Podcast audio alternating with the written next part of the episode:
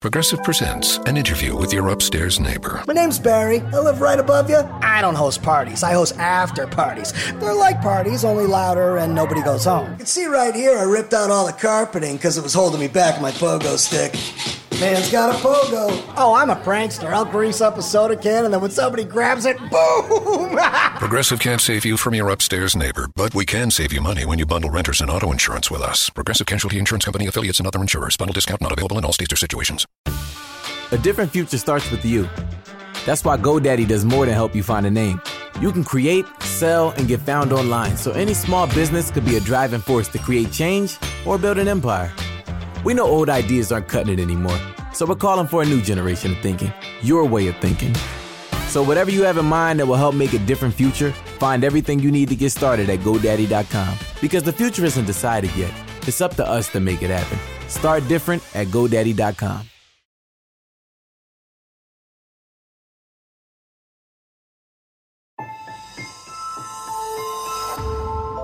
Durante años, se pensó que el Yeti vivía en los Himalayas. ¡Bienvenidos al Himalaya! Hoy, después de una extensiva investigación, sabemos que no es así. El Yeti está en México. Y este es su espacio. Yo, check this out.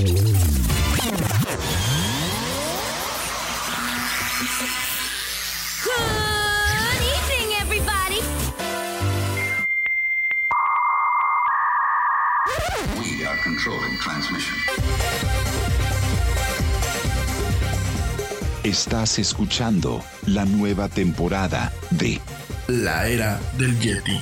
Tecnología, actualidad, arte, música, entretenimiento, política y mucho más en este espacio. La era del Yeti.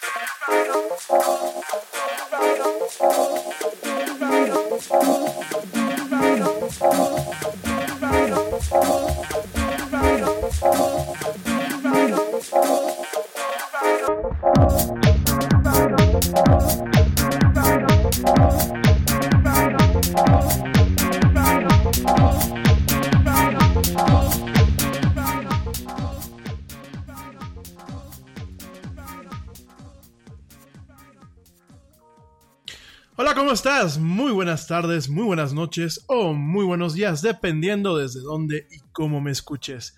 Como siempre, te doy la más cálida, la más cordial y la más sincera de las bienvenidas a esto que es el programa más de pelos de la radio aquí en Latinoamérica y en el mundo. Esto que se llama La Era del Yeti. Yo soy Rami Loaiza y como siempre me da un tremendo gusto estar contigo hoy hoy 19 de marzo del 2019, en, una, en esta emisión en vivo, en donde a lo largo de dos horas vamos a platicar de mucha actualidad, mucha tecnología y muchas otras cosas más. Gracias a la gente que me sigue sintonizando en vivo a través de la plataforma Spreaker, que es la casa de la era del Yeti, y por supuesto, gracias a ti que también me escuchas en diferido a través de plataformas como Spotify, iHeartRadio, TuneIn, Stitcher y por supuesto las tiendas de podcast de iTunes y de Google Play.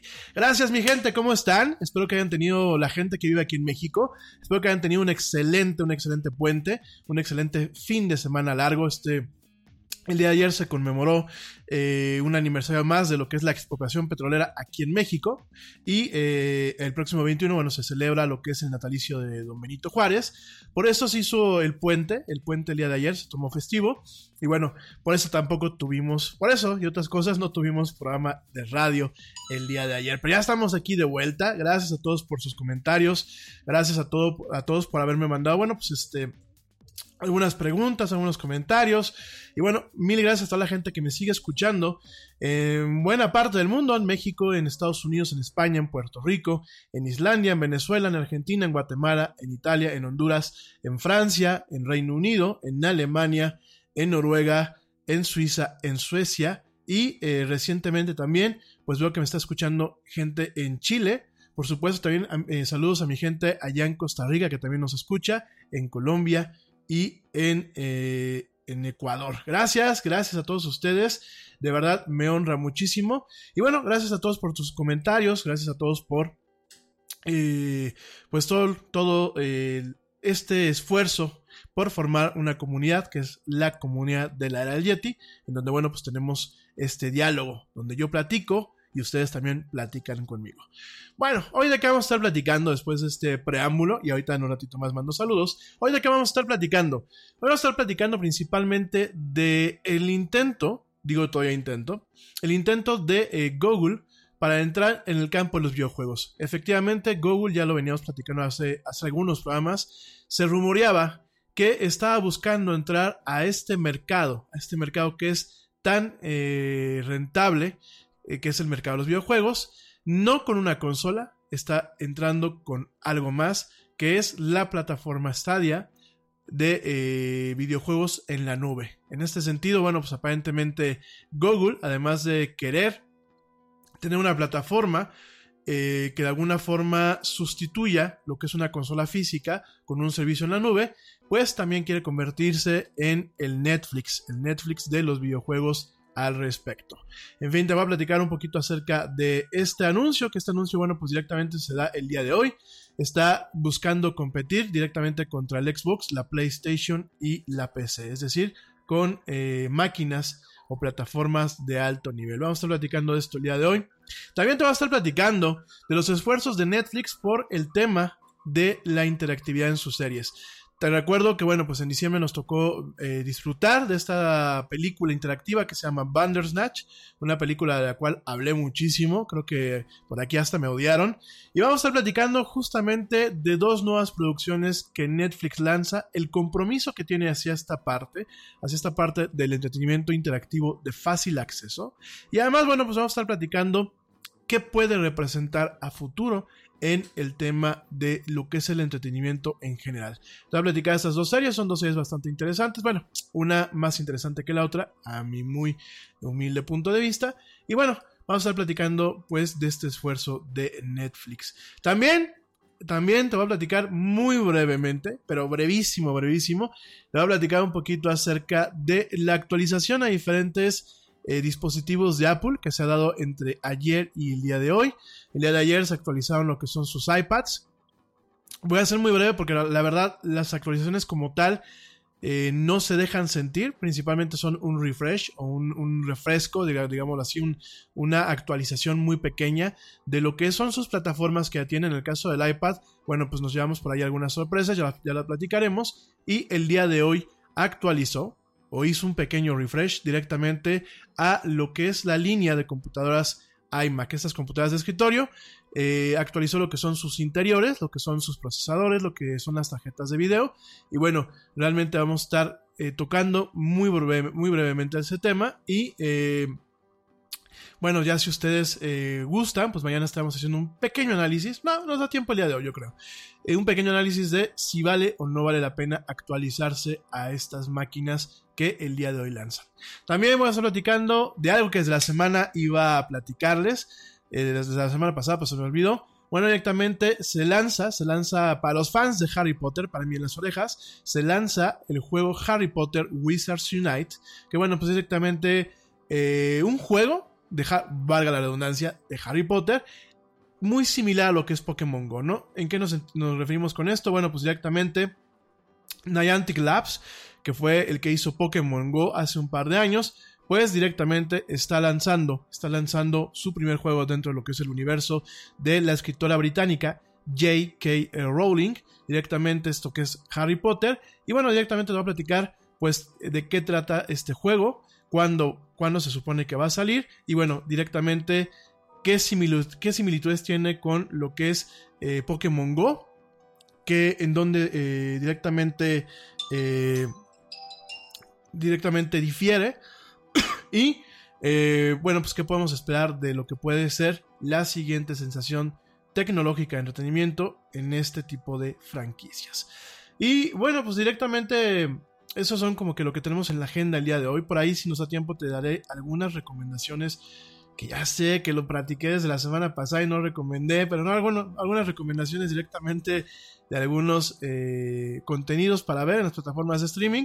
Ojo, recomendaciones. Ya la lista de lo que venía para marzo, te lo dije en su momento. Aquí lo que vamos a tener son algunas recomendaciones. Pero bueno, antes de empezar con todo esto, déjame te comparto que recientemente la Fiscalía General de la República alertó sobre un virus que se propaga eh, de, a través de los correos electrónicos y con un mensaje que suplanta la identidad de una institución financiera. Digo, esto no es tan tan nuevo, pero aquí el tema es que directamente eh, se solicita la identificación de un depósito por un monto económico, lo cual incluye también un enlace a una página de internet externa, el cual, bueno, pues en el momento en que le picas al link, directamente te va a descargar un archivo, un archivo que en esencia termina con el punto zip, estos archivos que son comprimidos, que cuando lo descomprimes directamente eh, aparece un archivo que se llama Google Update y si lo ejecutas, si lo ejecutas, eh, directamente, bueno, pues es un, es un pequeño, un pequeño eh, troyano con la capacidad de tener directamente la capacidad, perdón, la funcionalidad de ser también un BitLocker. ¿Qué es un BitLocker? Que un BitLocker, un este, pues CryptoLocker, perdónenme, BitLocker, perdónenme, ya me dice aquí Camotes. BitLocker es eh, directamente la funcionalidad de Windows para poder encriptar archivos.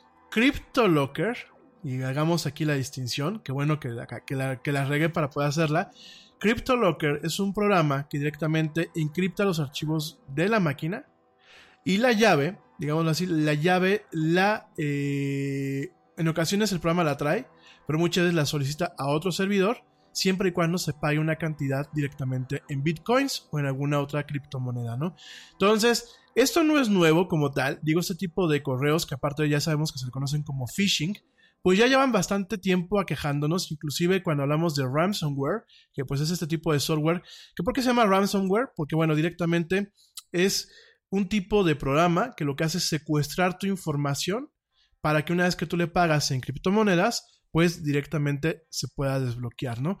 Este tema de ransomware no es nuevo. Aquí lo nuevo es que directamente la Fiscalía General de la República aquí en México le está dando, le está dando un comunicado, un comunicado directamente en su blog y directamente en lo que es la sala de prensa, eh, en torno a una alerta sobre este tipo de software, en donde, bueno, pues directamente o se intenta suplantar la identidad de una institución financiera o se intenta suplantar la identidad, por ejemplo, de eh, la Comisión Federal de, la Electricidad, eh, también, por ejemplo, de Telmex. Aquí la cosa es que eh, cuando se descarga este, este, pequeño programa y se corre, pues se tiene estas dos variantes, ¿no?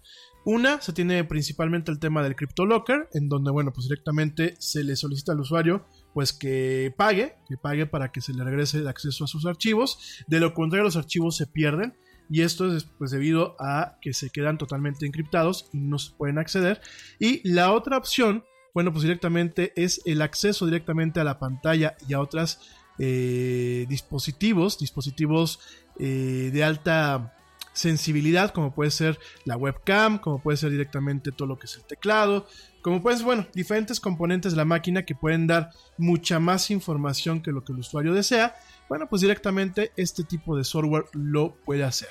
Ya es un tema viejo, ya es un tema muy conocido, ya hemos dado aquí la advertencia. Sin embargo, lo que nos llama la atención es que directamente la eh, FGR pues directamente hace, hace un llamado a la población que se ponga las pilas y que evite descargar ese tipo de software. Ojo, en la página de Uno TV, que fue donde a nosotros nos llegó eh, primeramente esa nota, nos dice que directamente puede controlar el teléfono y, lo que es la computadora. No. Aquí directamente lo único que pueden controlar esta clase de software es directamente la computadora. ¿Por qué? El archivo que se baja es un .exe, que es un ejecutable de Windows. También no afecta a Mac directamente. Entonces, ¿qué pasa? Eh, si tú lo bajas en el teléfono, en el teléfono no se puede ejecutar. ¿Sale? Entonces, eh, eso por un lado. Por el otro, en Mac tampoco se puede ejecutar. No porque Mac sea más segura, no porque Mac no le peguen los virus, etc., como muchos mitos que se han manejado en torno a la marca de la manzanita, sino directamente porque no está programado para correr en la arquitectura de Mac OS. Entonces, directamente lo que hemos encontrado, porque yo me di a la, tarea de, investigar esta nota, que esta nota se publicó el día de ayer, pues directamente, eh, en el momento que investigo, el software del que se habla tiene esta dualidad, sí, por un lado puede ser el CryptoLocker y por otro lado puede ser, pues digámoslo así, un troyano o un spyware, y, eh, pero nada más se corre directamente en PC. Está hecho, está escrito para una computadora con Windows, no para una computadora con Mac y mucho menos para un teléfono móvil. ¿Por qué? Eh, directamente no está escrito en un, en un lenguaje y en una plataforma que entienda de telefonía móvil. ¿Sale? No es un archivo universal, que además a mí no me ha tocado ver, y si hay algún ingeniero en informática que quiera aclararme este tema, a mí no me ha tocado ver que exista un ejecutable que se pueda ejecutar en valga la redundancia, que se pueda ejecutar en diferentes plataformas al mismo tiempo. Eh, hay esfuerzos, por ejemplo, como lo que platicamos hace unas semanas, en donde, por ejemplo, Apple quiere eh, que ciertos de sus programas se ejecuten tanto en macOS, en las computadoras de escritorio, como directamente en los teléfonos. Pero esto es dentro de una misma línea y dentro de una misma arquitectura principal. En el caso de Windows, pues es lo mismo. Ciertos programas pueden correr en sus tablets, pueden correr inclusive en sus teléfonos. Digo, si todavía es que quedan ahí uno que otro teléfono de, con Windows perdido en el espacio. Y pueden directamente eh, ejecutarse en ese contexto, pero no se pueden ejecutar en Mac ni se pueden ejecutar en otro tipo de plataformas. Entonces, aquí que no cunda un pánico que es totalmente infundado, que no nos pegue la desinformación, mal por los portales que directamente pusieron la nota como la publicó lo que es la Fiscalía General de la República y sobre todo también mal que la Fiscalía General de la República diga que puede controlar los archivos del celular o controlar el celular o la computadora desde donde se ejecuta el programa. Eso es hasta lo que a mí me ha tocado ver al día de hoy. Es totalmente infactible. No, eh, además de que, ¿cómo se llama? Si tú, eh, por ejemplo, vamos a pensar que una plataforma vulnerable sería directamente Android. ¿Por qué? Porque, bueno, no tiene todo este tema del ecosistema o lo que es el jardín encerrado como le llaman el Wallet Garden de Apple, no lo tiene. Vamos a pensar que fuera vulnerable eh, directamente Android. no eh, en un ejecutable de Windows, donde obviamente el archivo tiene un encabezado, así se le conoce, que le dice, oye papá, este archivo solamente es para esta plataforma. Usualmente no, no se pueden tener dos encabezados que diga, ah, bueno, si estoy en Windows, pues corre esto en Windows, ¿no? Si estoy en, en Android, voy a correr esta parte en Android. Sería una aplicación muy grande.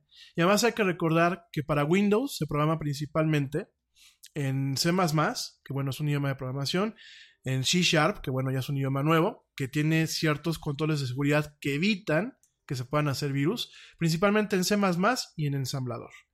Y directamente para lo que es, eh, perdón si meto un poquito los términos técnicos, pero sí quiero que, entiendan un poquito para que no caigamos en un tema de desinformación y en una fake news. Y que cuando la gente nos pregunte, oye, pero ¿por qué se puede hacer esto y por qué esto no? Pues por lo menos tengamos una explicación muy vaga. Pero una explicación que intente, pues obviamente, apegarse lo más posible a cómo son las cosas.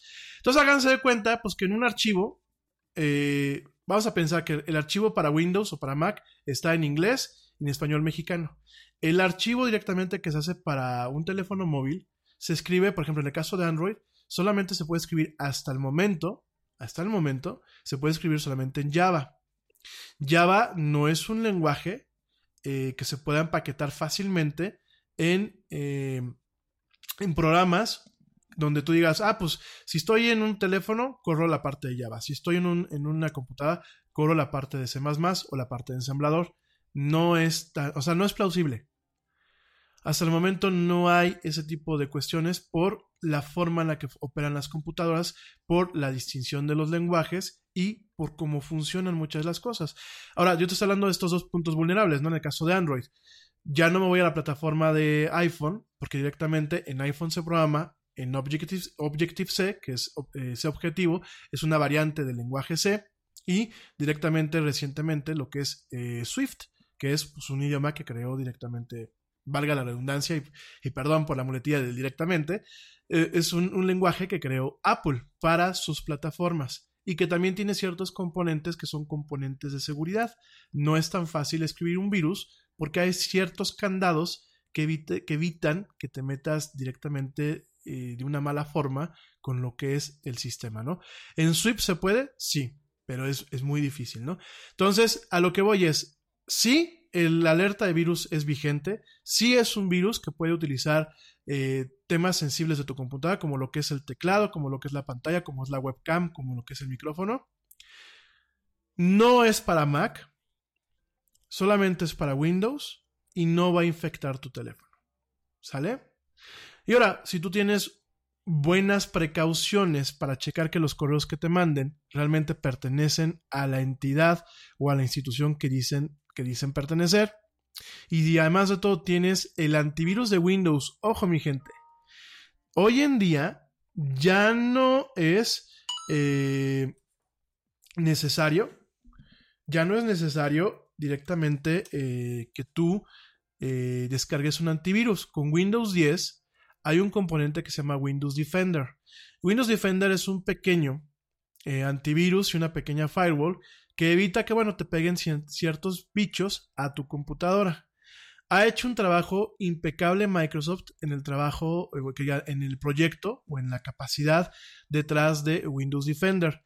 Es muy sólido y realmente para el usuario convencional, el usuario que no, que a ver, que no es un analfabeto digital, que tiene ciertas precauciones, con que lo dejes funcionando y con que lo dejes que se actualice solo, con eso basta. No hace falta eh, comprar un Norton, no hace falta comprar un McAfee, no hace falta comprar una Avast, no hace falta eh, descargar o comprar antivirus adicionales. Con que tú mantengas una buena salud informática, de no te metas a ciertas páginas de dudosa reputación, no este, andes metiendo el pendrive de todo el mundo en tu máquina, tengas actualizada la máquina. Cuando te dice Windows, oye, me quiero actualizar, yo sé que es una friega esperar a que se carguen las actualizaciones. Pero déjalo. Con que tengas eso y con que dejes Windows Defender funcionando, con eso basta y sobra. Digo, te lo dice alguien que, bueno, durante mucho tiempo, eh, yo practicando toda mi vida de usuario de computadoras, a partir del año 99, dejé de usar antivirus en lo que es, la parte de Windows, ¿no? Y realmente no me he infectado. los errores que he cometido con las máquinas he sido yo, ¿no? Pero realmente no me he infectado. No porque yo sea un fregón, sencillamente porque he tenido las precauciones para no infectarme fácilmente, ¿no? Entonces, eh, muy recomendado, la verdad no tiene caso. Muchas el antivirus, además de que es caro y de que se vuelve muchas un barril sin fondo con el tema de las suscripciones, muchas veces es peor la cura que la enfermedad. Porque hoy por hoy, a pesar del avance que ha habido en esta clase de programas, siguen alentando, sigue habiendo un impacto en el rendimiento de las máquinas y sigue habiendo en ocasiones problemas de compatibilidad cuando cargas ciertos programas o actualizas el sistema operativo. Entonces, solamente para que lo contemples. Solamente ya para ti que te vas conectando, te comento que la eh, Fiscalía General de la República lanzó un comunicado en donde te alerta de que tengas cuidado eh, con los correos que descargas y con los correos que abres para que no te vas a infectar de un tipo de malware, porque directamente no es un virus. Los virus son autónomos, mi gente. Cuando nosotros hablamos de un virus, es un tema autónomo que aparte lo que busca es replicarse y lo que busca es dañar una máquina eh, solamente por diversión, porque la gente que hace virus para eso lo hace. O lo hace como un tema de arma, como un tema armamentístico para dañar algún tipo de infraestructura, o lo hace directamente como algo de deporte, así como, ah, mira, pues ve cómo eh, la gente se, se retuerce cuando se elaboran sus tareas o se elaboran sus trabajos, ¿no?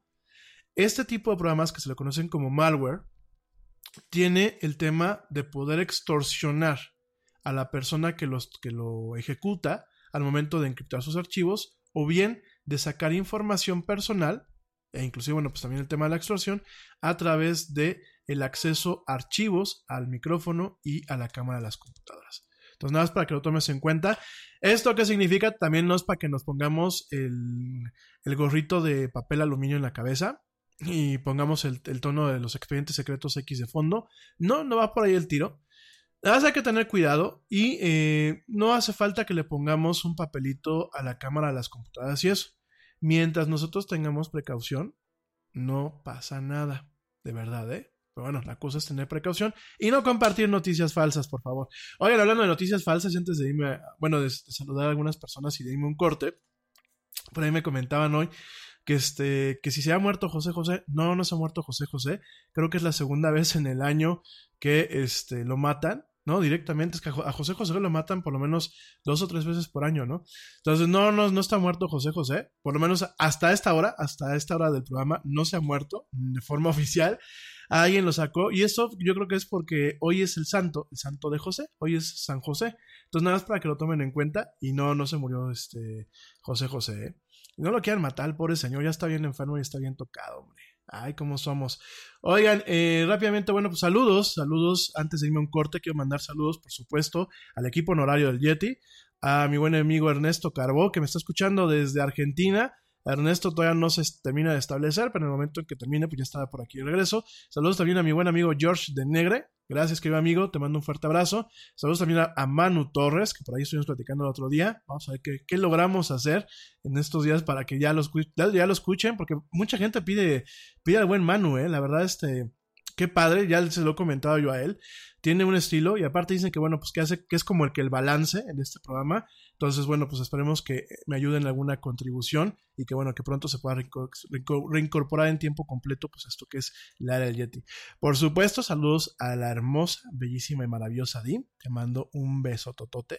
Te quiero mucho. Y bueno, un besote. También saludos a eh, Ale Dressler, que dice que ella no celebró, ella no celebró puente en Alemania. Saludos, mi Ale. Dice que está desvelada. Gracias, gracias por escucharme. Saludos a Jürgen. ¿Es Jürgen? ¿Frank? No me has dicho el nombre, ¿verdad? Ya me ando pasando yo aquí de listo. Bueno, salúdame a tu galán, que dice que se pone a escuchar el programa para aprender mexicano. Saludos. Saludos también a Joe Shonesi allá en Reino Unido. Saludos también a mi gente allá en España a Carlos, este, ah, fíjense, bueno, yo te voy a platicar, saludos a Carlos Santamaría. Hoy, déjenme ahorita antes de irme al corte si me da tiempo, y de hecho no lo puse en la agenda, pero de una vez los platico. Fíjense que hay una controversia.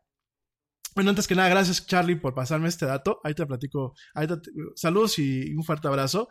Y este, saludos a Pablito Marín, eh, rápidamente, saludos también a Bere Castillo, saludos a mi primo Edgar, saludos también, bueno, a los papás del Yeti que luego aquí este, hacen comentarios y me están escuchando. Un saludo también a mis papás.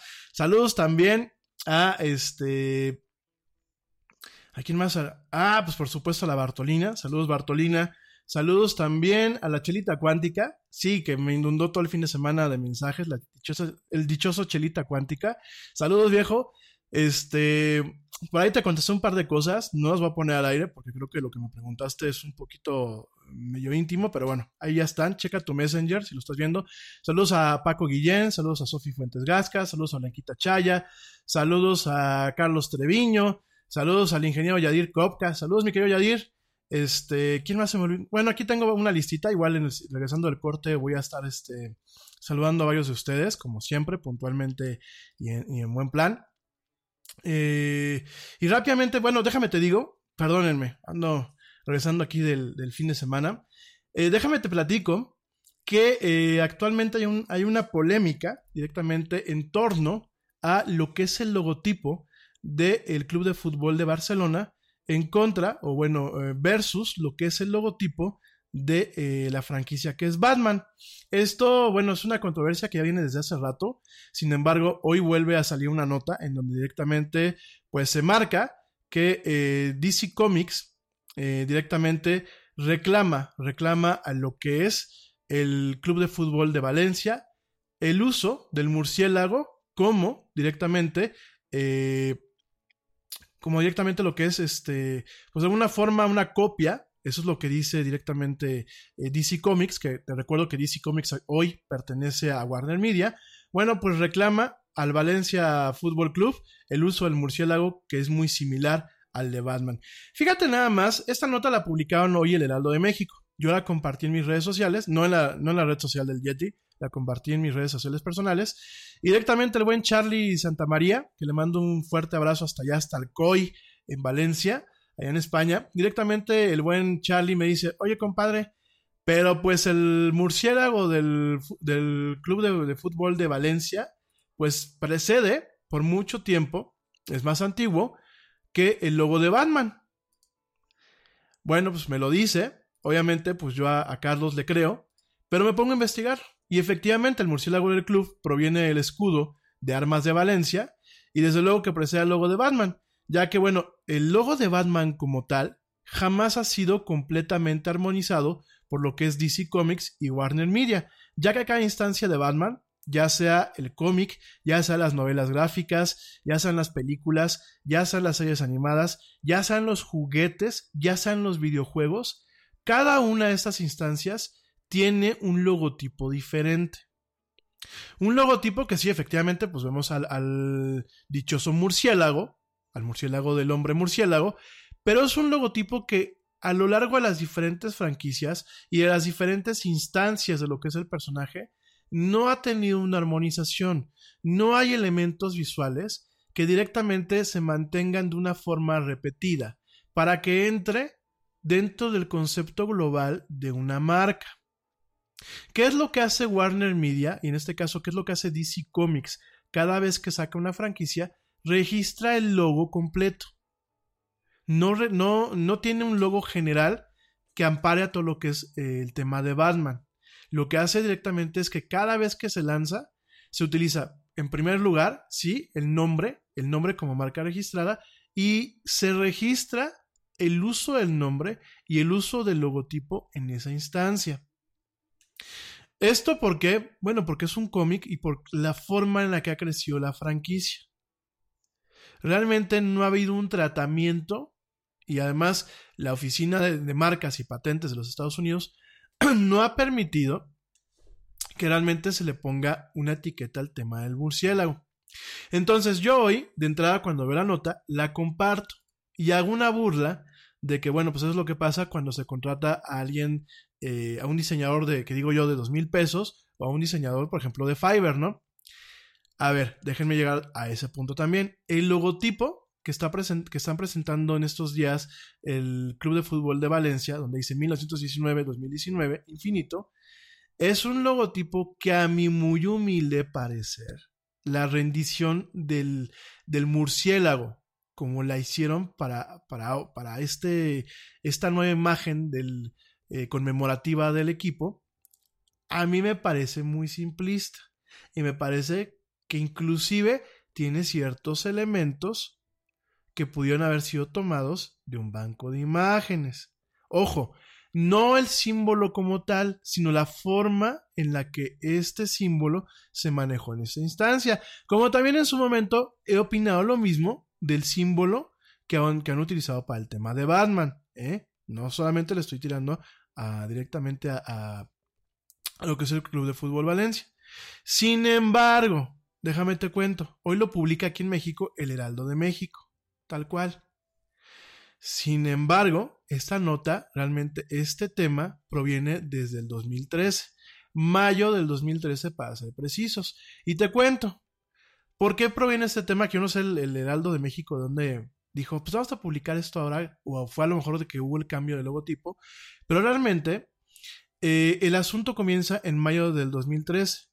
DC Comics como tal, en su momento, no impuso una demanda. Ojo, impuso una objeción. Y esto cuando el Club de Fútbol Valencia intentó solicitar. Hey, what do you want to da da da? I don't know. What do y'all think we should da da da? Well, what did we da yesterday? Hmm, yesterday. All the dolls feel like the same doll these days. I know. Like, is today Monday or Tuesday? Today is Thursday. oh no, I forgot to call my mom on her birthday. Oh no! No! These days, nothing is normal and everything is weird.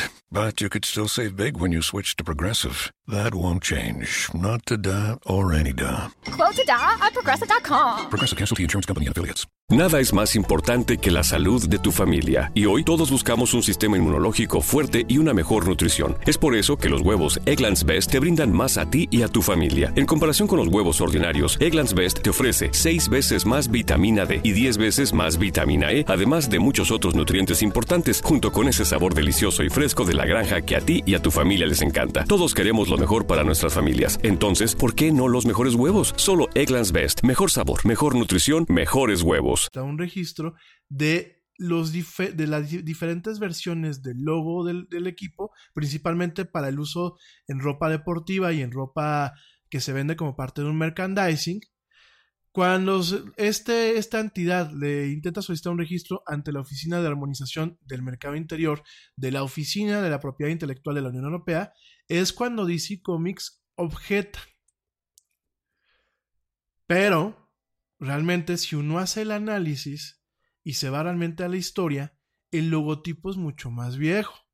¿Por qué? Porque de hecho, el, el equipo de fútbol de Valencia se, fue fundado en 1919. El murciélago ya se utilizaba en aquella época. ¿Por qué? Porque el murciélago corresponde al escudo de armas de Valencia, de la Comunidad Autónoma de Valencia, y este escudo de armas, de acuerdo a la historia se remonta al siglo XIII. Entonces, como tal, ahí yo creo que DC Comics, en base a todo lo que te dije de que no tiene el logotipo armonizado y que tiene que estar registrando logotipo por logotipo, en base a que, bueno, si nos vamos a un tema netamente frío, pues la figura del murciélago como tal, pues es una figura estándar, ¿no? Y si nos vamos a que hablando en términos de precedentes, la marca del Valencia, lo que es el logotipo, lo que es la marca del Club de Fútbol de Valencia, pues es mucho más antigua que directamente lo que es la marca de Batman. Porque realmente Batman pues es de los 60, ¿no? Y pues en el caso del, del, Club de Fútbol de Valencia, pues es de 1919. Ahora, aprovecho también, saludos a mi buen amigo Lalo Rabel. Lalo Rabel me dice, ¿dónde dejan al murciélago de Bacardi? También tiene su tiempecito. Y, totalmente es un punto que en donde le atira total, latina totalmente Lalo a la cuestión. El logo de Bacardi, de esta casa que hace bebidas alcohólicas, no solamente el ron, el ron que ya es muy popular, el bacacha, como decimos aquí en México, sino en general lo que es esta casa de Bacardi, eh, Limited, precede a ambos logotipos. El Club de Fútbol de Valencia fue fundado en 1919. Bacardi, como destilería, fue fundada en 1862 en Cuba por un inmigrante español que se llamaba Don Facundo Bacardi Mazó. En ese año, junto con su hermano José, puso las bases de esta empresa, compran una destilería que ya estaba ahí en Cuba y desde ahí surge lo que es eh, Bacardi. El murciélago de Bacardi es muy diferente. De hecho, eh, mientras que el murciélago de Batman es un poco más figurativo o un poco más estilizado. Y el murciélago del Fútbol Club de Barcelona es más que ya de Barcelona, de Valencia, es más o menos lo mismo. El murciélago de eh, pues es un murciélago un poco más ajustado a la realidad, con una cola medio, pues no quiero decir demoníaca, sino con una, una cola que termina en punta. Y el registro de este murciélago se hizo en la Oficina de Marcas y Patentes de los Estados Unidos en los años 60. Este murciélago está inspirado, el murciélago de, de Bacardi está inspirado en los murciélagos que se encontraban en el edificio que era la destilería vieja que el don José y don Facundo Bacardi Mazó compraron en 1862 en Cuba, la cual esta destilería tenía elementos de cobre, eh, que de ahí, bueno, proviene parte del círculo dorado de la versión nueva del logotipo, y tenía también elementos de hierro, de hierro forjado. Y dentro de esta destilería habían un chorro de murciélagos, todavía cuando ellos la compraron. De ahí proviene el logotipo de lo que es Bacardi, este emblemático logotipo, ¿no? Entonces, a lo que voy, eh, muy probablemente, pues DC Comics, como decimos aquí en México, se la pele. Directamente, pues no puede hacer nada. Inclusive siempre existe la, la posibilidad de que con todo este antecedente histórico le digan, oye papá, tranquilito, si no, pues nos vas a, vamos a tener que llegar a un acuerdito con la anita de por medio, dinerito. O bien directamente que le digan, ¿sabes qué? Digo, porque aparte hay que entender que ahorita Bacardi, pues aunque no ha cambiado de dueño, eh, está totalmente centralizada en lo que es actualmente Estados Unidos. Eh, no voy a entrar en muchos detalles, de hecho, bueno, eh, Bacardi en su momento estuvo detrás de este, esta, eh, esta ley que se llamaba la ley Helms-Burton, que de alguna forma pues extendió y profundizó lo que es el tema del embargo de los Estados Unidos a diferentes países, entre ellos Cuba. Y bueno, uno de los, de los, eh, pues, de los una de las empresas que hacían lobbying o que hacían cabildeo para que se pasara esta ley, pues fue Bacardi, ¿no? Como un esfuerzo por castigar en su momento al gobierno cubano por la historia que ya tiene esta empresa que ya te platicaré en otro programa y donde directamente, pues sí, lo que le hizo el gobierno de Cuba a la empresa, pues no, no estuvo bien, ¿no? Entonces, este, te comento esto porque eh, dentro de todo este contexto, y dentro del contexto de eh, pues entender que la Unión Europea ahorita está como un poquito molesta con lo que es el, comportamiento de los Estados Unidos como personaje a nivel mundial, como, como actor eh, geopolítico, pues es muy probable que le digan a la empresa, ¿sabes qué? O te aguantas o te rascas, en el caso de DC Comics y de, y de el Club de Fútbol de Valencia, es muy fácil que le digan a DC Comics, bueno, a Warner Media, que es la dueña de DC Comics, es muy fácil que le digan, ¿sabes qué? Te aguantas o termina de pagar una lana a esta empresa o sencillamente es improcedente, ¿no? Entonces, nada más para que lo tengan en cuenta, nada más para que lo mantengamos así que en el contexto. Gracias a Carlos y gracias a Lalo por sus participaciones. Y ahora sí, ahora sí me voy rápidamente a un corte, no me tardo nada. Te recuerdo nuestras redes sociales para ti que quieres platicar conmigo, además de utilizar el chat de Spreaker. Te recuerdo nuestras redes sociales, facebook.com diagonal la era del Yeti, Twitter arroba el Yeti oficial, Instagram, arroba la era del Yeti. Dale like, suscríbete. Bueno, no suscríbete, dale like, sigue este, estas, estas cuentas y por supuesto espero tus comentarios, tus dudas y tus sugerencias en esto que es la era del Yeti. No me tardo nada, ya vuelvo. Estamos en esta hermosa tarde de martes, en esto que es la era del Yeti. No tardo.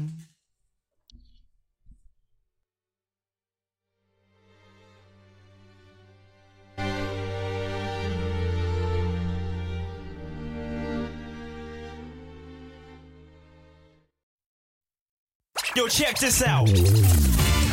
Este corte también es moderno. No te vayas.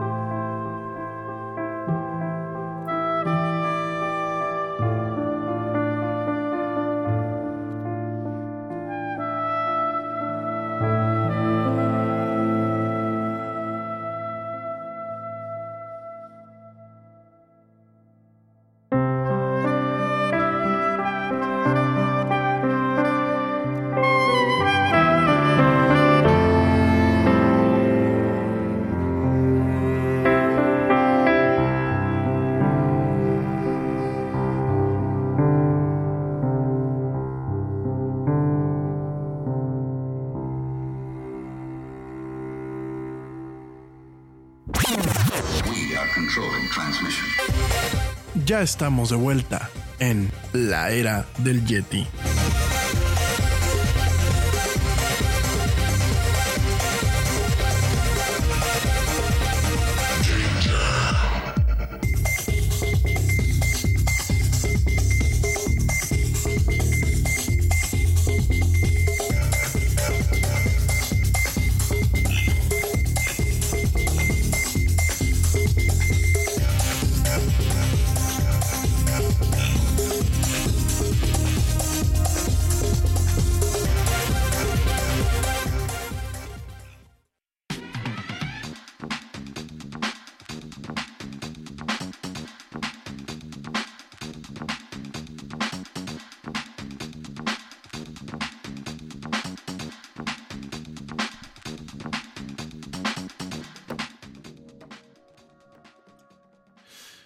Estamos de vuelta en esto que es la, no, no la flema, la era del Yeti. Perdónenme. Estamos de vuelta en esto que es la era del Yeti, madre de Dios, qué bueno, perdónenme. Oigan, eh, gracias a todos por sus saludos, gracias a todos por sus comentarios. Me preguntan que cuál es la canción, cómo se llama la canción que puso ahorita en el corte musical. Se llama eh. Hachiko, perdón, Hachiko, el perro, el perro con fe o el perro de fe. Esto es de un grupo que se llama The Kyoto eh, Connection, es un grupo indie. Eh, me gustan mucho las canciones de The Kyoto Connection, bueno, las piezas, porque realmente muchas son piezas. perdón. Es un, es un grupo que, bueno, es totalmente indie, hace música eh, dentro del estándar de lo que es Creative Commons, que es esto, bueno, lo adquirimos la semana pasada, es un tema en donde ellos no cobran regalías directamente, o bueno, no cobraban, ahorita llegó a ese punto, directamente por el uso de sus contenidos. De hecho, estas, esta música yo la descargué de lo que es eh, una, un sitio, afortunadamente lo salvaron a principios de este año, que se llama The Free, TheFreeMusicArchive.org o .org, como lo quieran llamar en inglés, y es directamente pues un sitio donde hay música eh, con cierto uso libre para proyectos, para escucharla, para compartirla. Y bueno, este proyecto estuvo a punto de ser totalmente clausurado por falta de fondeo, por falta de dinero. Sin embargo, a principios de este año, una empresa que se dedica a la renta de equipo fotográfico y de video, pues lo rescató y lo sigue manteniendo, ¿no? Este grupo de The Kyoto Connection, bueno, tiene todavía en este sitio, tiene estos contenidos eh, técnicamente sin restricciones. Pero bueno, pues directamente yo creo que mis amigos de YouTube la van a volver a etiquetar siempre me la etiquetan y bueno, de por sí, pues los, lo que subimos del Yeti a YouTube no monetiza, ¿no? Y pues bueno, menos cuando tenemos este tipo de copyright strikes que le llaman ellos, en donde pues si bien no te bajan el video o no te bajan el canal, sí directamente el video deja de monetizar, ¿no? No sé por qué yo ya mandé un recurso pues diciéndole a YouTube eh, cómo está el tema de la licencia de uso de este, de este contenido. Sin embargo, bueno, su sistema lo hace de forma automática. Pero bueno, ese no es el tema. Realmente la canción se llama Hachiko, de Faithful Dog, el perro de fe, de The Kyoto Connection. Es obviamente una oda a este perrito. ¿Ya saben ustedes la historia de Hachiko? ¿Sí o no? Eh, es una historia muy triste, no la voy a platicar aquí en el Yeti.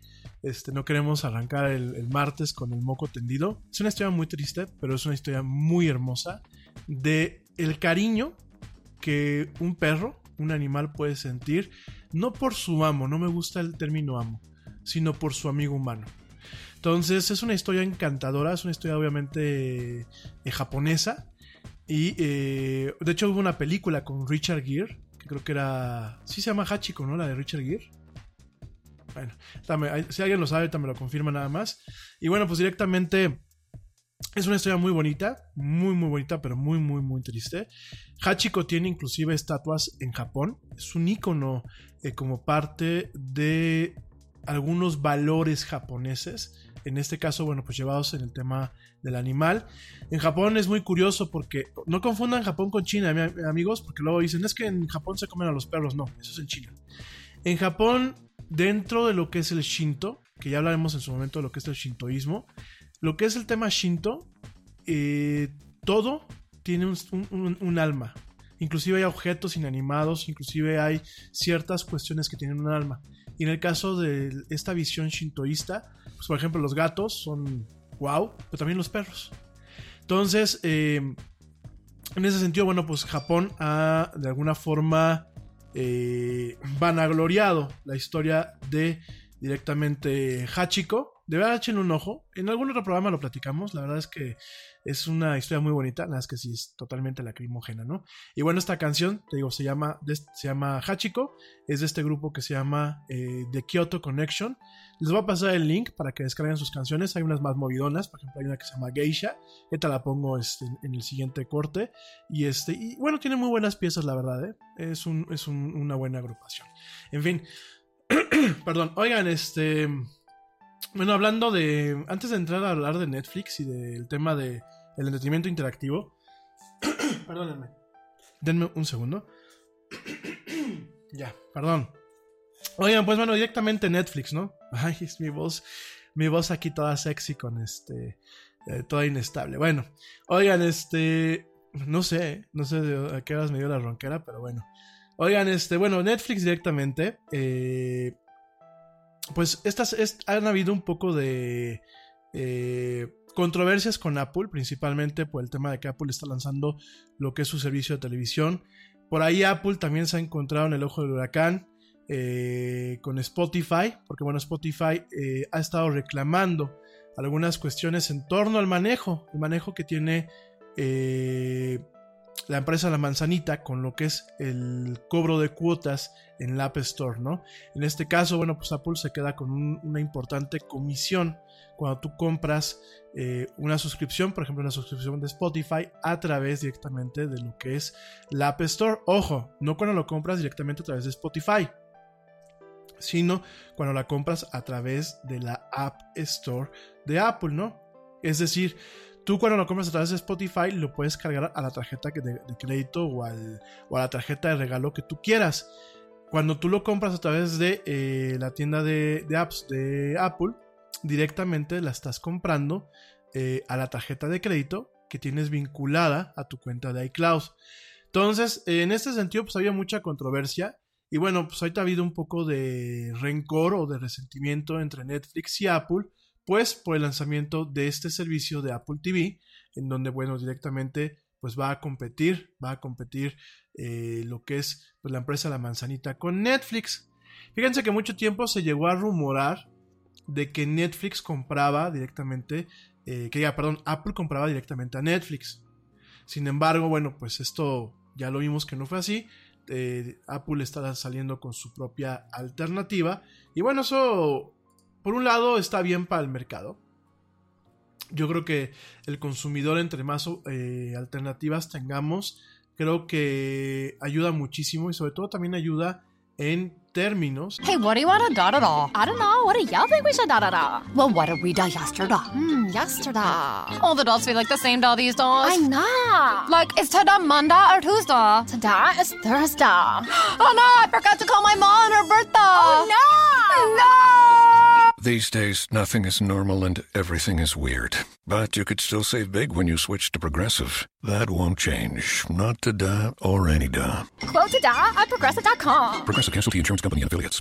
Te preocupas por la salud de tu familia y hoy un sistema inmunológico fuerte y una mejor nutrición son más importantes que nunca. Es por eso que los huevos Egglands Best te brindan más a ti y a tu familia. En comparación con los huevos ordinarios, Egglands Best te ofrece 6 veces más vitamina D y 10 veces más vitamina E, además de muchos otros nutrientes importantes, junto con ese delicioso sabor fresco de granja que a ti y tu familia les encanta. No son tiempos ordinarios, entonces, ¿por qué darle a tu familia huevos ordinarios? Solo Egglands Best. Mejor sabor, mejor nutrición, mejores huevos en términos puntuales del mejoramiento de los servicios que hay, el mejoramiento de la calidad, eh, el mejoramiento de las alternativas. realmente eh, creo que a nosotros los clientes eh, y los usuarios nos hace o nos cae muy bien el que haya la suficiente competencia para, pues en ese sentido,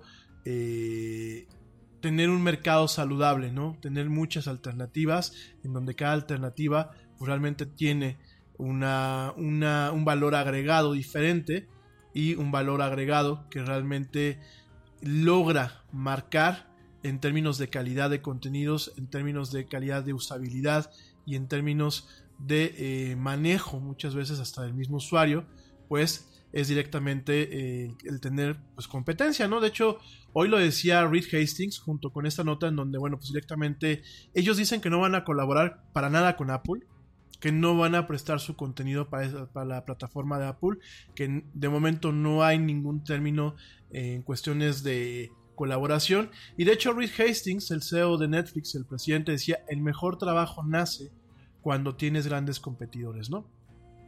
El rumorado, bueno, el rumorado servicio de streaming de Apple, pues motiva al equipo de Netflix a crear más y mejor contenido, ¿no? En ese sentido, pues lo dice directamente Reed Hastings en el contexto del Netflix Labs Day y eh, comenta, comenta su postura con respecto a este servicio de streaming de Apple y también eh, al servicio de, de, streaming de Disney y de Warner Media. Te recuerdo que Disney Plus también se lanza este año y Warner Media lanzará también un servicio de streaming con todos sus contenidos este mismo año. Y dice Hastings, dice que siempre han tenido competidores masivos como Amazon en streaming de video, han competido por 12 o 13 años. Y bueno, eh, empresas como Apple, Disney Warner Media son compañías bien establecidas con esfuerzos importantes. Pero el mejor trabajo nace cuando tienes grandes competidores. Esto lo dijo Reed Hastings. Dice que ellos crearán grandes contenidos y tendrán grandes ideas que queremos tomar prestadas. Fíjense nada más. Fíjense el halago y el impulsar a una, pienso yo, a una sana competencia, ¿no? Queremos tomar ideas prestadas, no robar. Y, y, complementa, ¿no? Haremos de esta industria una mejor industria al tener competidores fuertes, ¿no? También confirmó, como te decía, que Netflix no venderá sus servicios a través de la plataforma que Apple podría presentar el próximo 25 de marzo. Ellos quieren que los usuarios vean nuestros shows en nuestros servicios. Bueno, queremos que nuestros usuarios vean nuestros shows en nuestros servicios. Y de acuerdo con el CEO de Netflix, las nuevas plataformas sean una gran oportunidad para los creadores de contenido, pues elevará el valor de sus películas y series y las mismas plataformas ofrecerán más dinero por los buenos proyectos. Hastings confirmó también que la empresa no está trabajando en ofrecer servicios de transmisión de eventos en vivo, fíjense nada más, y tampoco eh, está eh, interesado en integrar anunciantes, es decir, se sigue, se sigue directamente, pues manejando como hasta la fecha, ¿no?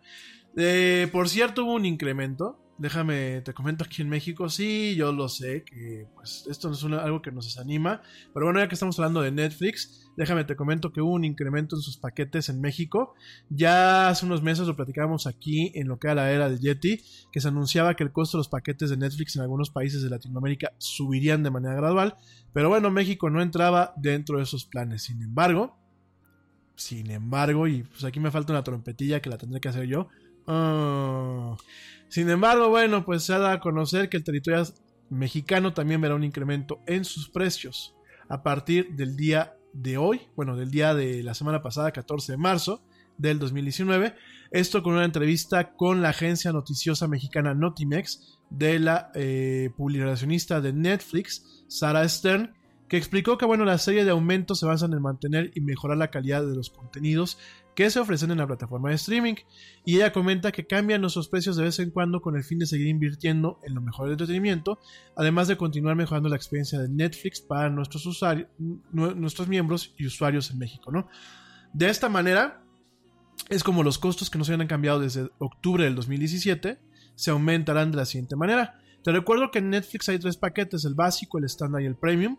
El paquete básico comenzaba en 109 pesos, eh, a partir de este mes eh, va a costar 129. El paquete estándar costaba 149 pesos. A partir de este mes eh, va a costar 169. Y el paquete premium costaba 199 pesos. Y a partir de este mes costará 229 eh, pesos, ¿no? Toda esta información se les va a brindar a todos los suscriptores por medio de un correo electrónico, en el cual también se aclarará que dichos cambios aplicarán para los miembros actuales el próximo mes y para los nuevos, para la gente que se, que se suscriba el día de hoy, bueno, pues es de forma inmediata. Pero, pues esta, esta noticia sad, Netflix aumentará el precio de sus paquetes en México, pues en un promedio de 20 pesos, tal cual. Tal cual. Sí, realmente 20 pesos en todos los paquetes, ¿no? Entonces, nada más para que lo contemples, tu Netflix te va a costar un cafecito más. En fin. Bueno, y hablando de Netflix, antes de pasar al tema de Google, déjame te platico que Netflix le está apostando, está apostando tremendamente a todo lo que es el entretenimiento interactivo. Yo te platicaba el año pasado, y de hecho creo que por ahí arte a un par de personas, te platicaba mucho de Bandersnatch. Bandersnatch, pues es esta serie, eh, bueno, esta película, realmente es una película que eh, proviene, eh, bueno, es de, entra dentro de la franquicia de Black Mirror. ¿Te acuerdas de Black Mirror? Hemos platicado de esta serie un sinnúmero de veces. Esta serie que es un poquito como que la dimensión desconocida, con un tema pues un poco para generar conciencia en torno a las tecnologías contemporáneas. Black Mirror, bueno, pues es una serie muy aclamada, una serie británica. Eh, y de Netflix en este caso. Una serie muy aclamada, una serie muy interesante, con unos valores de producción muy buenos, eh, con muy buenos efectos visuales, pero sobre todo las narrativas, las tramas me parece que han sido bastante buenas, ¿no? El tema eh, de cuestionar a la tecnología moderna desde el plano de la ficción, llevándola a un límite, es decir, tampoco es que están haciendo eh, temas de fantasía. Creo que mucho lo que tenemos en Black Mirror, pues puede en algún momento de este, eh, de este mundo, en algún momento suceder. Pues nos toca ver eso, ¿no? Nos toca tener este análisis eh, ácido, inclusive en algunos casos mordaz, y, y, en otros tantos casos, pues un tanto pesimista de cómo pueden evolucionar las tecnologías como las redes sociales, como la inteligencia artificial y como la robótica, ¿no? Entonces nos topamos con este contenido que se llama Bandersnatch, que yo te lo, platiqué en diciembre.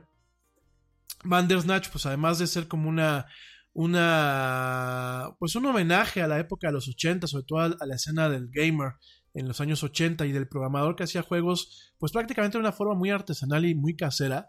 Además de todo esto, pues nos maneja también una cuestión de interactividad, en donde por primera vez, bueno, pues en este tipo de contenidos pues, se pueden tomar decisiones. Eh, yo te comentaba que, bueno, podías eh, ver varias versiones de la película eh, con el simple hecho de ir cambiando, de ir cambiando, pues, el camino que vas tomando al momento de seleccionar qué es lo que quieres que pase en la pantalla, ¿no? Muy al estilo de estos libros muy clásicos de lee tu propia aventura, ¿no? En donde pues te ibas leyendo un libro y te decía, si quieres echarte un clavado, pasa a la página 56, si quieres comerte un sándwich, pasa a la, a la página 48, ¿no? Entonces, pues bueno, te recuerdo que Bandersnatch, si no la han visto, véanla. Me parece que es una muy, muy buena producción. Eh, más allá del gimmick del tema de la interactividad, ojo, no todos los dispositivos tienen la capacidad de correr esta película eh, con el tema interactivo. Nada más para que lo sepas te tiene que aparecer un icono y te tiene que aparecer la película, ¿no? Entonces es una película muy interesante y bueno, pues a Netflix ya nos había amenazado que estaba preparando este tipo de producciones y bueno, pues directamente eh, la primera, la primera eh, producción que lanza este año Netflix en torno a esta, al éxito de este tipo de, de experiencias de escoge tu propia aventura que comenzó con Bandersnatch, pues se llama You versus Wild. En este sentido, You versus Wild, que aparte el tráiler pues ya es bastante eh, explícito, te lo voy a presentar. En You versus Wild, que aparte el tráiler es interactivo, te lo voy a compartir para que lo veas ahí en YouTube. En You versus Wild acompañamos al ya muy famoso y reconocido conductor y personaje del Discovery Channel, al gran eh, canadiense Bear Grylls. ¿Sí lo ubican a Bear Grylls? Bear Grylls es este cuate que salen en, Sobreviviendo y El hombre contra la naturaleza y ese tipo de programas. Es un cuate Bear Grylls que, bueno, pues él estuvo en el ejército canadiense, ¿no? Y es un cuate que está totalmente especializado en el tema de supervivencia. Por aquí me dicen, es el que se toma casi casi la pipí este, como agua. No llega a esos extremos, porque bueno, eh, en caso de, de, emergencia, cuando tú estás este, pues en una situación de al límite, él recomienda que no te, no te tomes tus, tus, orines. Esto porque, bueno, pues obviamente ya es un tema procesado mm, y con, mucha, con muchos residuos. No es un tema que realmente te hidrate. Entonces, bueno, pues este, por ahí debe, viene la explicación. Pero bueno, él te dice cómo, cómo purificar el agua o cómo extraer agua de algunas partes. Sí, este se come pues prácticamente media selva. Le da igual si se come una araña, un alacrán o una o una larva de algún bicho ahí raro y mutante.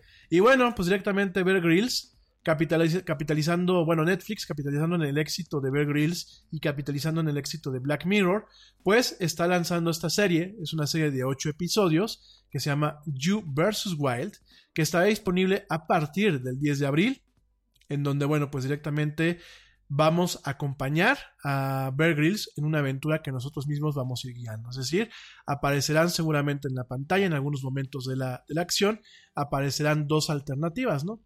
En donde, bueno, pues esperemos que eh, pues en ningún momento matemos a Bear Grylls, ¿no? O lo llevemos a un lugar totalmente equivocado, ¿no? Muy seguramente eh, habrán, habrán diferentes resultados en donde, bueno, pues directamente eh, veamos, veamos a Bear Grylls eh, recorriendo algún entorno salvaje, como puede ser la nieve, como puede ser una selva, como puede ser una estepa, un desierto, etc. Y nosotros acompañándole y diciéndole qué hacer. Yo ya me imagino yo, ¿no? El pobre Bear Grylls, yo creo que en la serie lo mataré mil veces, ¿no? Pero bueno, ya nos tocará verlo, ¿no? Entonces, bueno, pues esa es la primera, la primera serie que lanza, que lanza eh, Netflix este año en torno al tema interactivo. Por ahí se sabe que realmente va a haber, hay una inversión muy fuerte en desarrollar este tipo de contenidos por parte de esta productora, eh, el, brazo productor de Netflix, y bueno, pues eh, obviamente capitalizando en el tema interactivo, ¿no? Ahora, pues si tú no quieres algo tan rudo como acompañar a Bear Grylls a comerse hasta la última cucaracha de la selva, por supuesto, Netflix pues tiene para todo, para todo el público un poco y lanza una serie interactiva para niños que se llama Battle Kitty, ¿no? En ese sentido, Battle Kitty, eh, pues es una nueva, una nueva alternativa, una nueva, un nuevo contenido que se suma ya a un catálogo bastante amplio de contenido interactivo para jóvenes o para niños, ¿no? Este, en este sentido, bueno, pues directamente es, eh, continúa, continúa el camino de lo que es eh, la parte interactiva para los squinkles.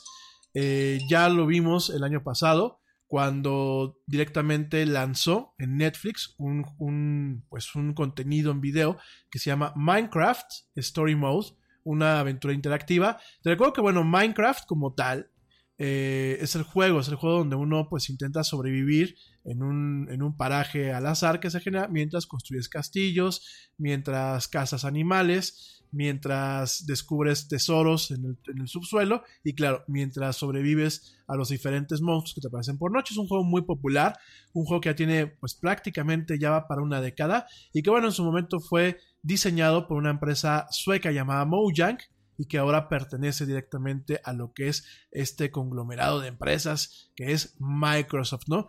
En ese sentido, bueno, pues de Minecraft, de Minecraft nos ha tocado ver mucho y eh, el año pasado nos tocó ver directamente, pues eh, noviembre, esta serie interactiva para niños que se llama Story Mode o modo de historia de Minecraft directamente a través de Netflix. Son tres, tres episodios eh, de esta aventura interactiva y está disponible tanto para algunas pantallas como directamente para Netflix en iOS y en algunas computadoras, ¿no?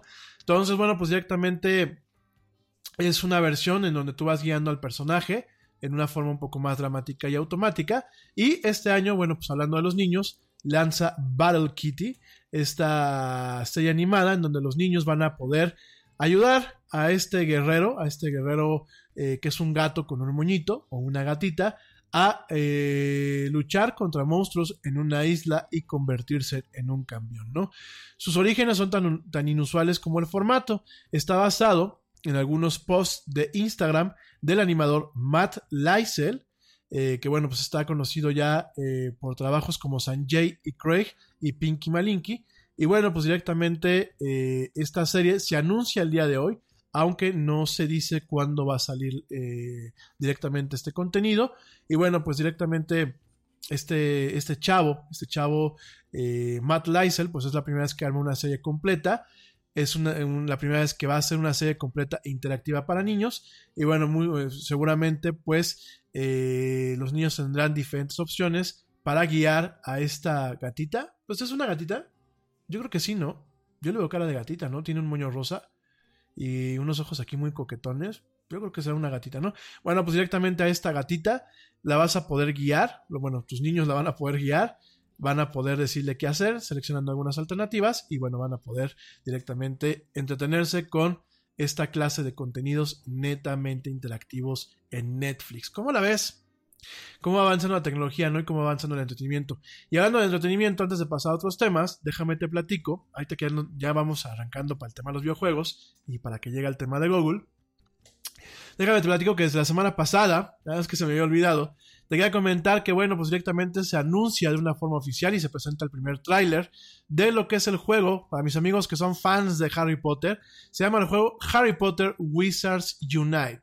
Esto directamente es un juego eh, de realidad aumentada para teléfonos móviles, desarrollado por Niantic Labs, que bueno, pues directamente es la empresa que desarrolló en su momento eh, este juego que fue una sensación, que es Pokémon Go. Y bueno, pues directamente toma la franquicia de la escritora británica J.K. Rowling y directamente eh, convierte lo que es el mundo real en un videojuego de realidad aumentada, en donde, bueno, hay diferentes sistemas funcionando para eh, atraer tu atención y directamente pues para poder mantenerte entretenido con la aplicación, ¿no? En este sentido, se presentó la semana pasada en San Francisco, en el cuartel de Niantic, que te comento que Niantic, pues en su momento perteneció a Google, y directamente, bueno, pues eh, presentó su primer demo eh, para lo que, es la prensa para algunos amigos, y bueno, de entrada el juego como tal se ve y se siente de una forma muy similar a Pokémon Go, eh, tiene un mapa que corresponde al mundo real, eh, obviamente tú vas caminando por este mapa. Hay algunas cuestiones eh, dentro del mapa que, hablando estilísticamente y hablando dentro del contexto de lo que es Harry Potter, pues por ejemplo ves castillos, ves pueblos, eh, a lo mejor vas caminando y, y, el mapa corresponde a tu colonia, pero realmente, o a tu calle, ¿no? pero realmente eh, va, va en base directamente a, lo, dentro de la representación de la pantalla, pues te muestra, digámoslo así, la realidad de Harry Potter, ¿no? En este caso, bueno, lo que tú tienes que hacer en Wizards Unite, de acuerdo al demo que se presentó, es coleccionar una mezcla de artefactos eh, y algunas bestias eh, mitológicas de esta franquicia. En algunas otras ocasiones tendrás que salvar a algunos personajes notables de las series que se encuentran en una situación pues desafortunada, como el titular Harry Potter, que en, una parte de la demostración estaba siendo acosado por un dementor. Para la gente que sabe de Harry Potter, pues ya sabemos que son los dementores. Y ya desde aquí, eh, desde este punto, lo que uno hace, pues es eh, buscar, buscar alrededor de donde uno está, de forma, hay que caminar directamente, buscar ciertas, eh, ciertos elementos que te permitan eh, pues pronunciar un hechizo o pronunciar un conjuro y puedas eh, obtener el objeto que tiene que, que, aparece en el mapa o bien liberar a alguno de estos, alguno de estos este, personajes, ¿no? Ya que lo liberaste. The thing about the Name Your Price tool from Progressive is that by now you've heard a lot of ads about the Name Your Price tool from Progressive. We probably don't even need the words the Name Your Price tool to tell you that our Humpback Whale Pup gives you options based on your budget, or that our novelty hand buzzer helps you save on car insurance. And that's the thing about the tiny felt bag filled with marbles. At this point, you've heard a lot of ads about the elusive northern bobcat. The name your price to the neighbor who baked you banana bread, only from Progressive. Progressive Casualty Insurance Company and affiliates. Price and coverage match limited by state law. Te preocupas por la salud de tu familia y hoy un sistema inmunológico fuerte y una mejor nutrición son más importantes que nunca. Es por eso que los huevos Egglands Best te brindan más a ti y a tu familia. En comparación con los huevos ordinarios, Egglands Best te ofrece 6 veces más vitamina D y 10 veces más vitamina E, además de muchos otros nutrientes importantes, junto con ese delicioso sabor fresco de granja que a ti y tu familia les encanta. No son tiempos ordinarios, entonces, ¿por qué darle a tu familia huevos ordinarios? Solo Egglands Best. Mejor sabor, mejor nutrición, mejores huevos pues vas a poder agregar este objeto o este personaje perdón, a un libro de colecciones. Vas a poder ganar puntos de experiencia y obviamente subir de nivel, ¿no? en este sentido, bueno, pues es, es un juego un tanto difícil. ¿Por qué? Porque directamente es, hay que caminar mucho. Caminar, caminar, caminar, caminar, caminar. Eh, es un tema geográfico en donde en algunas partes habrán algunos eventos que no solamente es en el lugar, sino también en cierta hora o en cierto contexto. Y bueno, directamente eh, este juego es muy complejo, realmente no es tan sencillo como Pokémon Go. Es un juego que tiene diferentes sistemas. Para empezar, bueno, pues se tiene una parte que es como un poquito juego de rol, lo que es RPG, en donde se tiene un... Perdón. Se tiene un sistema de clases y un sistema, eh, por ejemplo, clases, que es un sistema de clases, no clases que tomen ellos, sino por ejemplo un sistema de clases de personaje. A lo mejor uno se encarga en magia, en artes oscuras, a lo mejor el, otro se encarga en magia defensiva, a lo mejor otro se encarga en buscar temas para hacer pociones. Esa es una clase de personaje, ¿no? O sea, no eres un personaje eh, generalista, ¿no? Que puedes hacer de todo un poco, sino realmente es un personaje especializado. Y además cuentas con lo que se le conocen como árboles de habilidades o skill trees, ¿no? Entonces, donde tú tendrás que escoger qué tan súper especializado quieres en un personaje para cada clase, ¿no? Eso se toma de los juegos de rol contemporáneos, en donde, bueno, además de ser, por ejemplo, un Yeti Shaman, pues puede ser un Yeti Shaman de los Himalayas, que todos mis ataques pues son en frío, o puede ser un Yeti Shaman del desierto, en donde todos mis ataques son de calor, ¿no? Oigan, imagínense un Yeti Shaman del desierto, ¿no? No, bueno, pues con lo peludo que yo estoy, fácil me derrito ahí en el desierto, ¿no? A mí me pega un poco de sol y ya me empiezo a prender un fuego así. Pero bueno, perdón por tanta tontería, ¿no? Entonces te comentaba que, bueno, pues directamente este juego va a ser mucho más complejo. Definitivamente, pues es un juego para fans en primer lugar, fans de la franquicia de J.K. Rowling, fans de lo que es el mundo de Harry Potter y este mundo de hechicería. Es, para este tipo de personas es principalmente, y muy seguramente el segundo tipo de mercado será aquellas personas que les gustan los juegos de rol y que aparte que les gustó Pokémon Go, ¿no? A mí me tocó ver aquí en México que, bueno, unos meses, pues la gente sí estábamos muy clavados con el dichoso Pokémon Go, ¿no? Y veías a la gente caminando por todas partes, eh, por lo menos aquí en Querétaro me tocó verlo en el centro. principalmente a los niños con las tablets buscando sus Pokémones, ¿no? En México perdió un poquito de tracción el tema, la novedad. Sin embargo, en otras partes del mundo se mantuvo principalmente por los eventos que se organizaban en algunos parques, en algunos recintos eh, públicos a ciertas horas y con ciertos premios que no se conseguían de una forma normal, ¿no? En este caso, bueno, pues te recuerdo, es un juego de realidad aumentada. ¿Qué significa esto? Que la trama del juego ocurre sobre, eh, de forma empalmada eh, dentro de lo que son nuestras ciudades, dentro de lo que son nuestras calles. Es decir, pues a lo mejor yo voy caminando por un edificio y a lo mejor veo que del edificio eh, sale algún monstruo que yo tengo que cazar, en el caso de, de, Pokémon Go, ¿no? Todo esto a través de la pantalla de nuestro teléfono, utilizando la cámara del teléfono, ¿no? Entonces, bueno, pues directamente este juego cuando se lanza, pues eh, el anuncio que se hace la semana pasada con este demo, que bueno, pues es un demo bastante interesante. Eh, el juego aparentemente se lanza a la mitad del 2019. yo pienso que por ahí de... Perdón, yo pienso que por ahí de julio o agosto se lanza este juego. Y bueno, será un juego bastante, bastante interesante para poder... pues para poder compartir, ¿no? No solamente es el juego de clavarse, sino también tiene esta parte social en donde tú puedes salir con amigos a caminar y a estar haciendo eh, las tonterías que te pone el juego, esto de eh, capturar eh, monigotes y de hacer hechizos y todo ese tipo de rollos. Y también saben que la realidad aumentada, en este contexto obviamente llevada con cordura, pues nos presenta una oportunidad de entretenimiento que aparte es un entretenimiento saludable, ¿no? En el sentido que se tiene que hacer ejercicio, ejercicio físico, para poder caminar y llegar a algún punto en donde se pueda capturar o rescatar a alguien, ¿no? Así como pasó en Pokémon Go, que de hecho eh, cuando presentaron hace unos meses Niantic Labs presentó un pequeño análisis demográfico de quién utilizaba la aplicación. Fíjense que mucha gente que descargó eh, Pokémon Go, más allá de los fans de Pokémon o los, los fans de los videojuegos, eh, un buen porcentaje, creo que estaba por encima del 18 o el 20%, era gente fitness. Era gente que aprovechó el videojuego en su teléfono para salir a hacer ejercicio en la calle. De una forma diferente y entretenida. Había gente que, por ejemplo, hacía trekking, esto de senderear. Y aunque fuera sendero urbano, eh, urban trekking, pues me tocó verlo en las estadísticas que había ese tipo de gente, ¿no? Que había bajado la aplicación sin saber que era Pokémon o sin que le gusten los videojuegos, la agarró para tener una forma de hacer ejercicio de una forma más entretenida, ¿no? De hecho, por ahí en algún momento en, el, blog de Niantic Labs, el año pasado yo leía por curiosidad, eh, que ciertos lugares de CrossFit hicieron eventos tipo estadio o gimnasio Pokémon. Acuérdense que en la franquicia Pokémon pues hay estadios y hay gimnasios en donde tú tienes que vencer al líder de un gimnasio Pokémon para que te den un emblema, ¿no? Y ya cuando tienes un número de emblemas, pues te permitan ir a otro tipo de torneos, ¿no?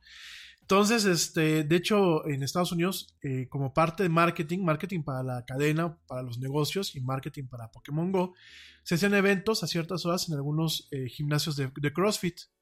Entonces ibas, capturas ahí tu Pokémon y aprovechabas para tomar una clase de muestra o bien aprovechabas para, meterte a tu clase de CrossFit, ¿no?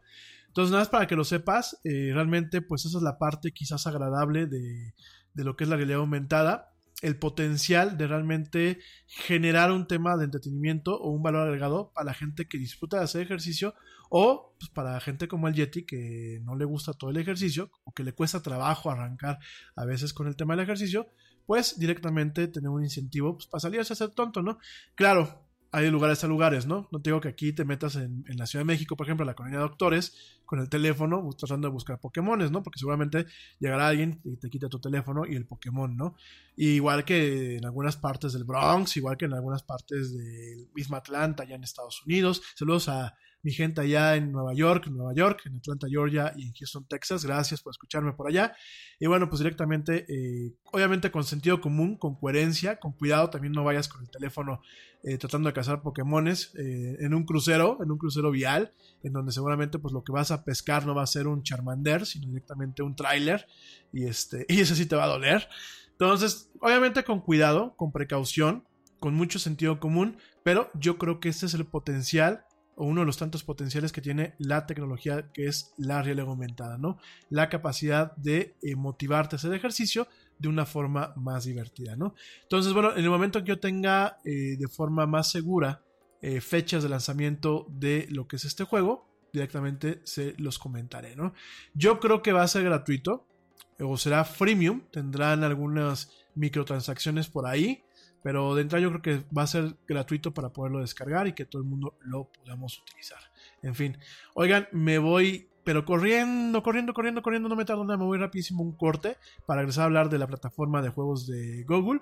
No me tardo nada, te recuerdo nuestras redes sociales, facebook.com diagonal la era del Yeti, Twitter arroba el Yeti oficial e Instagram arroba la era del Yeti.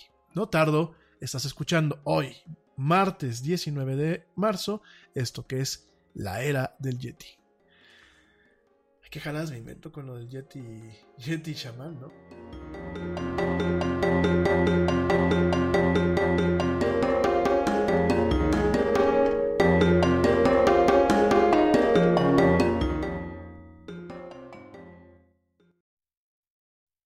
Yo, check this out. Este corte también es moderno. No te vayas.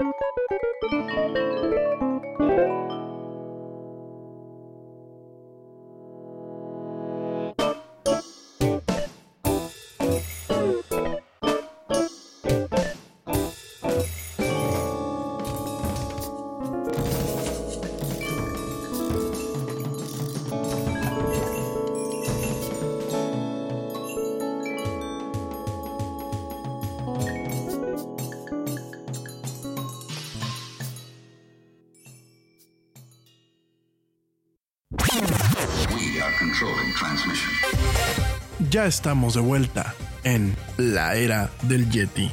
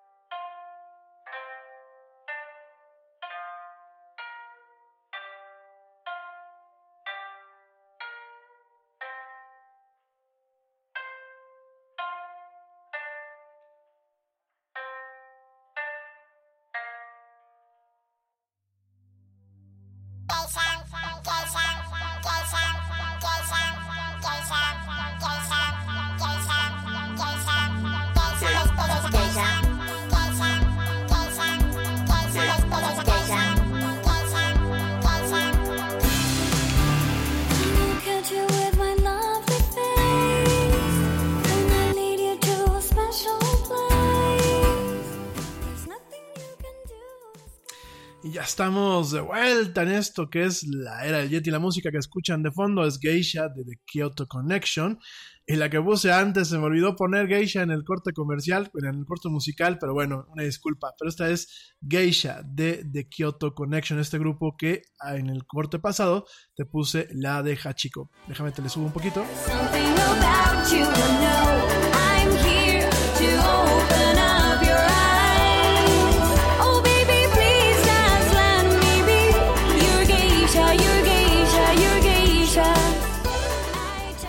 Bueno, como te dije, pues es un poquito más movida. En, unos minutitos más te comparto el link a través de nuestras redes sociales. Bueno, rápidamente, eh, saludos, saludos a Minerva Barrón, saludos a Juan Carlos Castillo, saludos a Carlos Gómez, saludos a eh, Paulina Araujo, saludos a eh, Ricardo Mora, saludos a María Eugenia Rosales. María Eugenia Rosales me pregunta qué consola le regala a su chavo que tiene eh, 15 años.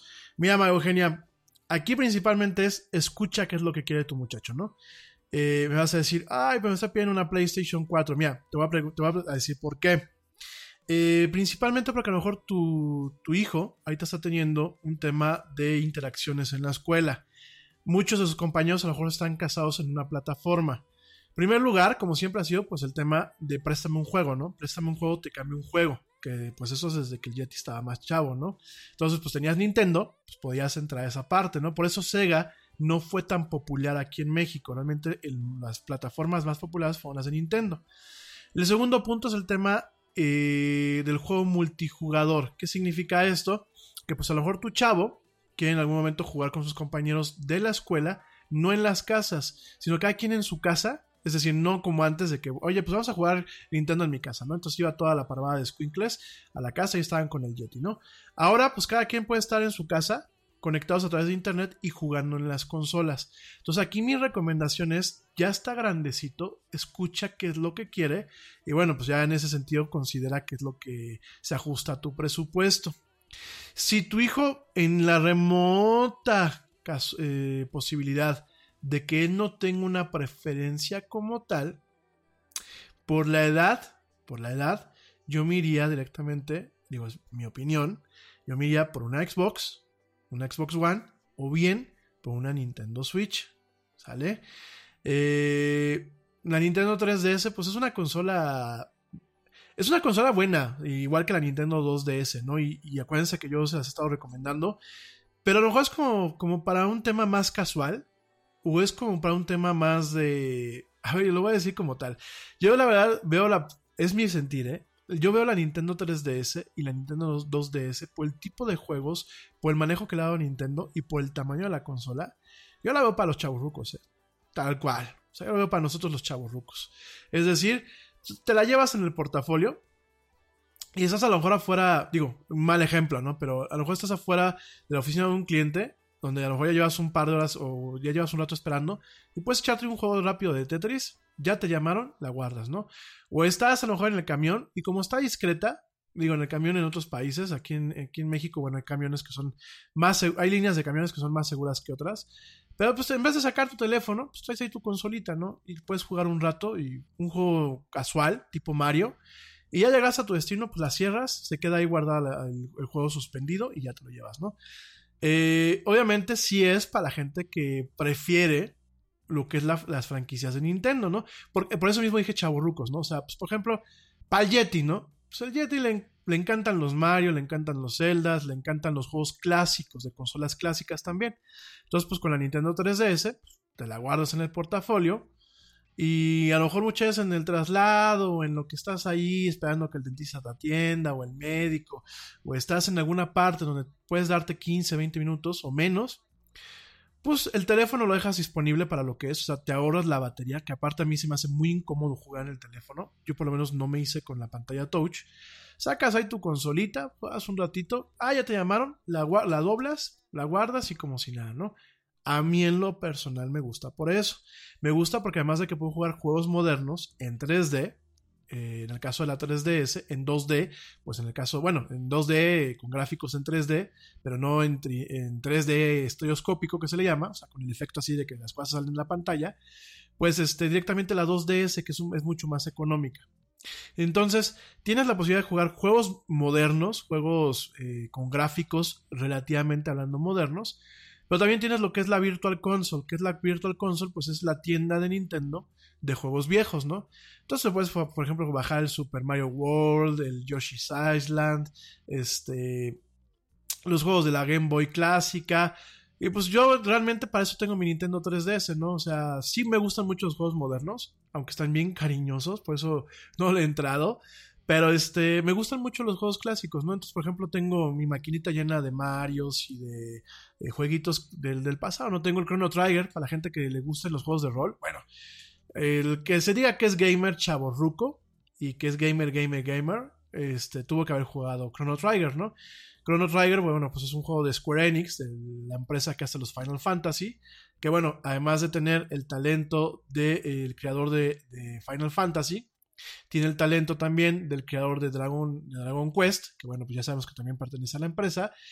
Tiene eh, como músicos a Nobu Uematsu, que es el, uno de los músicos de Final Fantasy, pero también tiene a otro músico, ahí te digo cómo se llama, porque se me van los nombres en japonés, este, que bueno, le llamaban en aquel momento el Dream Team, o sea, cuando lo hicieron Chrono Trigger, eh, le llamaban el Dream Team, ¿por qué?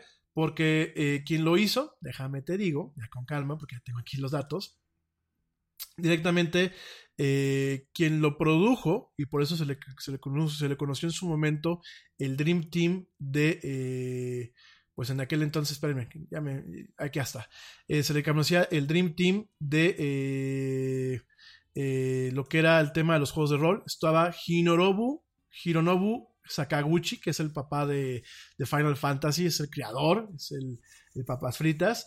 Yuji Hori, que es el diseñador y creador de Dragon Quest como tal. Y Akira Toriyama, que pues es el dibujante de Dragon Ball nada más, ¿no? Entonces por ahí es- estuvieron estos tres participando en el juego. Eh, Kazuhiko Aoki lo produjo. Masato Kato eh, escribió prácticamente todo lo que es la historia. Mientras que Yasunori, perdónenme por los nombres en japonés, ¿no? Yasunori Mitsuda escribió prácticamente todo el, soundtrack antes de que se enfermara. Y algunas últimas piezas las hizo directamente Nobuo Uematsu, ¿no? Es uno de los juegos muy emblemáticos. Es un juego eh, pues que en su momento yo creo que marcó una época en lo que fue la Super Nintendo. Eh, por lo menos a la gente que nos gusta la cultura japonesa y que nos gustan los juegos de rol, creo que nos marcó un antes y un después. Un juego muy dinámico, un juego con una historia muy interesante, con ciertas eh, giros dramáticos bastante interesantes. Obviamente el juego del el viaje en el tiempo y el poder abrir ciertas áreas si tú cambiabas algo en el, pasado y abrirlas en el presente o en el futuro me pareció muy interesante. La música me sigue gustando mucho y realmente eh, la Nintendo 3DS, cuando yo compré la primera, porque yo tengo la primera y, la New Nintendo 3DS, este, lo primero que hice fue conseguir el, juego de la DS, porque originalmente, eh, sí, yo sé que hay muchas DS en el tema de Nintendo. Eh, eso DS significa double screen, de las dos pantallas este, que tienen estas maquinitas. Y bueno, compré el Chrono Trigger directamente para tenerlo, ¿no? Lo tengo en Super Nintendo. De hecho, tengo ahí el cartucho que voy a checar. A lo mejor tengo ahí una pequeña lotería y no lo sé. Tengo el cartucho en buenas condiciones, en su caja en buenas condiciones. Probablemente no haya que cambiar la batería. Acá yo te guardo mi Super Nintendo. Y este, lo tengo en Super Nintendo, lo tengo para PlayStation. Que ja, ya no, no tengo PlayStation más que la 3. Ah, sí lo corre, ¿no? Creo que lo tengo en, la computadora y lo tengo también ahorita ya en, la Nintendo 3DS, ¿no? Entonces, realmente, perdóname, este, Mario Eugenia, contestando a tu pregunta, mi recomendación. Ah, aquí me estás poniendo. Mi hijo quiere una PlayStation 4, pero son un poco costosas. ¿Qué opinas? Este. ¿Qué opino? Pues sí, las consolas de última generación y principalmente las dos eh, consolas que están dominando de alguna forma el mercado de los videojuegos en esta generación, que pues obviamente es la Xbox y la PlayStation, son máquinas costosas. Sí, sí, totalmente de acuerdo contigo, Mario Eugenia. Es una... Híjole, pues, es que la tecnología aquí en México se encareció mucho. Y desafortunadamente las consolas no han tenido un ajuste real a la inflación que tenemos, porque pues últimamente son artículos de lujo, no son artículos de una canasta básica. Eh, sí son costosas, realmente las tres consolas principales son costosas, Mario Eugenia. La Xbox es costosa, la PlayStation es costosa y la Nintendo Switch también es costosa. O sea, si te pones a verlo fuera del, del espectro de las necesidades básicas, sí son juguetitos caros. Eh, bueno, no caros, son costosos, ¿no?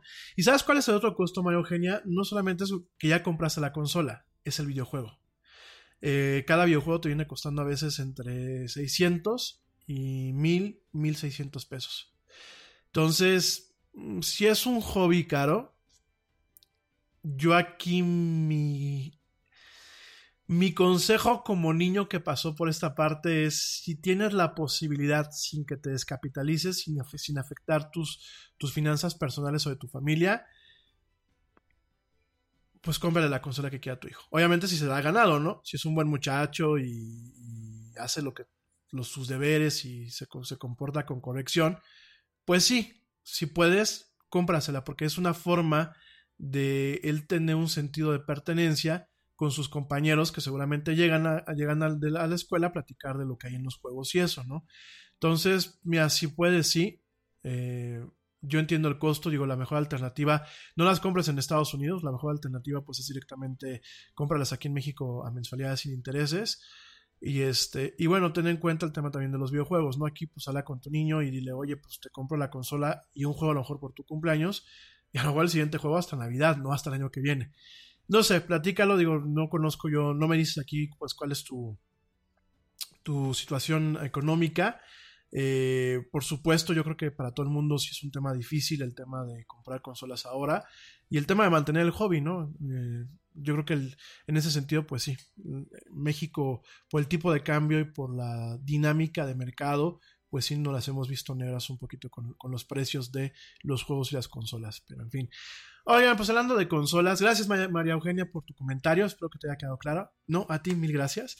Y este, bueno, déjame te platico hablando de consolas y de videojuegos y todo este tipo de cosas, que bueno, pues Google, como ya lo venimos diciendo desde hace algunos meses, Google está entrando, está entrando al mercado de los videojuegos con un retador directamente eh, en contra de lo que es eh, los gigantes de las consolas, Nintendo, y, este, Xbox y PlayStation, y lo que es la computación eh, personal, ¿no? Acuérdense que, bueno, pues hay computadoras que están hechas directamente para el tema gaming, para el tema de poder jugar eh, juegos de alto nivel en estas máquinas, ¿no? Esto es una cuestión muy curiosa y una vez déjame, te comento, estamos empezando a ver una tendencia, ¿no? El tema de ciertos aspectos del entretenimiento que antes recaían directamente en máquinas físicas, en este caso las consolas o las computadoras, a una cuestión de un servicio en la nube, ¿no? Emulando un poco el modelo de negocio que eh, en su momento Netflix pues planteó ya hace algunos años, ¿no? En este, en en este tema, bueno, te comento que esta semana se lleva a cabo la Game Developers Conference allá en, San Francisco, ¿no? Esta conferencia de desarrolladores de videojuegos, de la cual vamos a estar platicando eh, en el transcurso de la semana, ¿no? En esta conferencia, bueno, se presentan algunos juegos nuevos, se presentan algunas arquitecturas o infraestructuras o herramientas para poder hacer videojuegos. Están principalmente pues las dos empresas o las dos, dos o tres empresas más grandes de consolas y ese tipo de cuestiones. Y eh, directamente, bueno, pues salió Google con este tema en donde anuncia algo que se llama Stadia.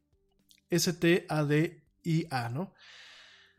Stadia, de alguna forma, intenta tomar el tema de lo que es el streaming, ya lo platicamos la semana antepasada, el streaming de juegos en la nube. Eh, de hecho, platicábamos de una empresa mexicana, eh, una empresa mexicana que está tratando de, ser el, Netflix de los videojuegos. Ahí te platico. Eh, digo, la verdad es este. Pues es un poco lamentable, ¿no? No, no le estoy tirando mala onda a mis paisanos. Ahí te digo cómo se llamaban. Eh, se llamaba. Se llama esta empresa, espérenme. Esta empresa que está basada, está basada en Monterrey, se llama Cthulhu Cloud Gaming. ¿Te acuerdas? Te lo platiqué hace un par de semanas, ¿no? Cthulhu Cloud Gaming, pues directamente intenta crear un Netflix de los videojuegos en donde tú vas a poder jugar el videojuego que tú quieras, en teoría, en teoría, en la plataforma que tú quieras. Ya no directamente en una consola, sino directamente pues en una computadora, en una tablet, en un teléfono inteligente, en una pantalla inteligente o en una computadora que no precisamente tenga las características técnicas para poder correr un juego de este calibre, ¿no? De estos juegos que son ahorita así súper realistas y con muchos efectos especiales y todo lo, lo- lo moderno, ¿no? En este caso, yo te platicaba de Cthulhu. Pero Cthulhu lo que quiere manejarse es como una ventana más para acceder a los videojuegos. Y en este caso, Google, con Stadia, lo que quiere es directamente ser una consola virtual de videojuegos en donde tanto el hardware, es decir, toda la maquinaria, todos los chips, como el software, los videojuegos, directamente viven, viven en la nube. Así. Me vas a decir, oye, ¿no es lo mismo que con tu logo Yeti? ¿No te estás contradiciendo? No. No, porque eh, Cthulhu, el modelo de negocios que ellos plantean, que yo creo que ahorita se tendrán que sentar a realmente hacer una evaluación y a realmente eh, entender bien su mercado, porque yo te lo decía hace un par de semanas, la verdad es que los precios que manejaba que maneja Cthulhu se me hacen muy costosos, ¿no? Para los precios que manejan, para alguien que pues, a lo mejor es vicioso, pues yo a lo mejor te diría, cómprate una consola, ¿no?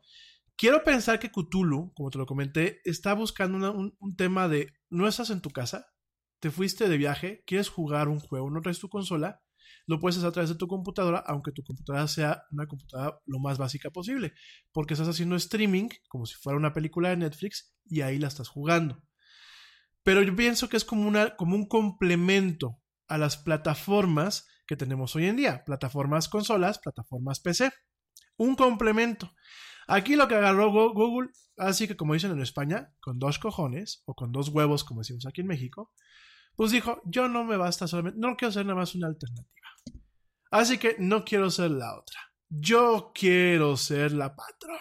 Así, así nos llegó Google y dijo, yo voy a entrar a competir contra Sony y contra Xbox, contra Xbox, porque yo soy Juan Camaney, y yo voy a manejar el concepto de una consola virtual que vas tú a poder jugar en una pantalla inteligente, en una tablet, en un teléfono, en una computadora que no sea muy, muy, muy, este, muy poderosa, prácticamente hasta en un excusado inteligente, porque así, así lo da a entender Google, vas a poder jugar los juegos que tú quieras y aparte vas a poder jugar juegos exclusivos para la plataforma.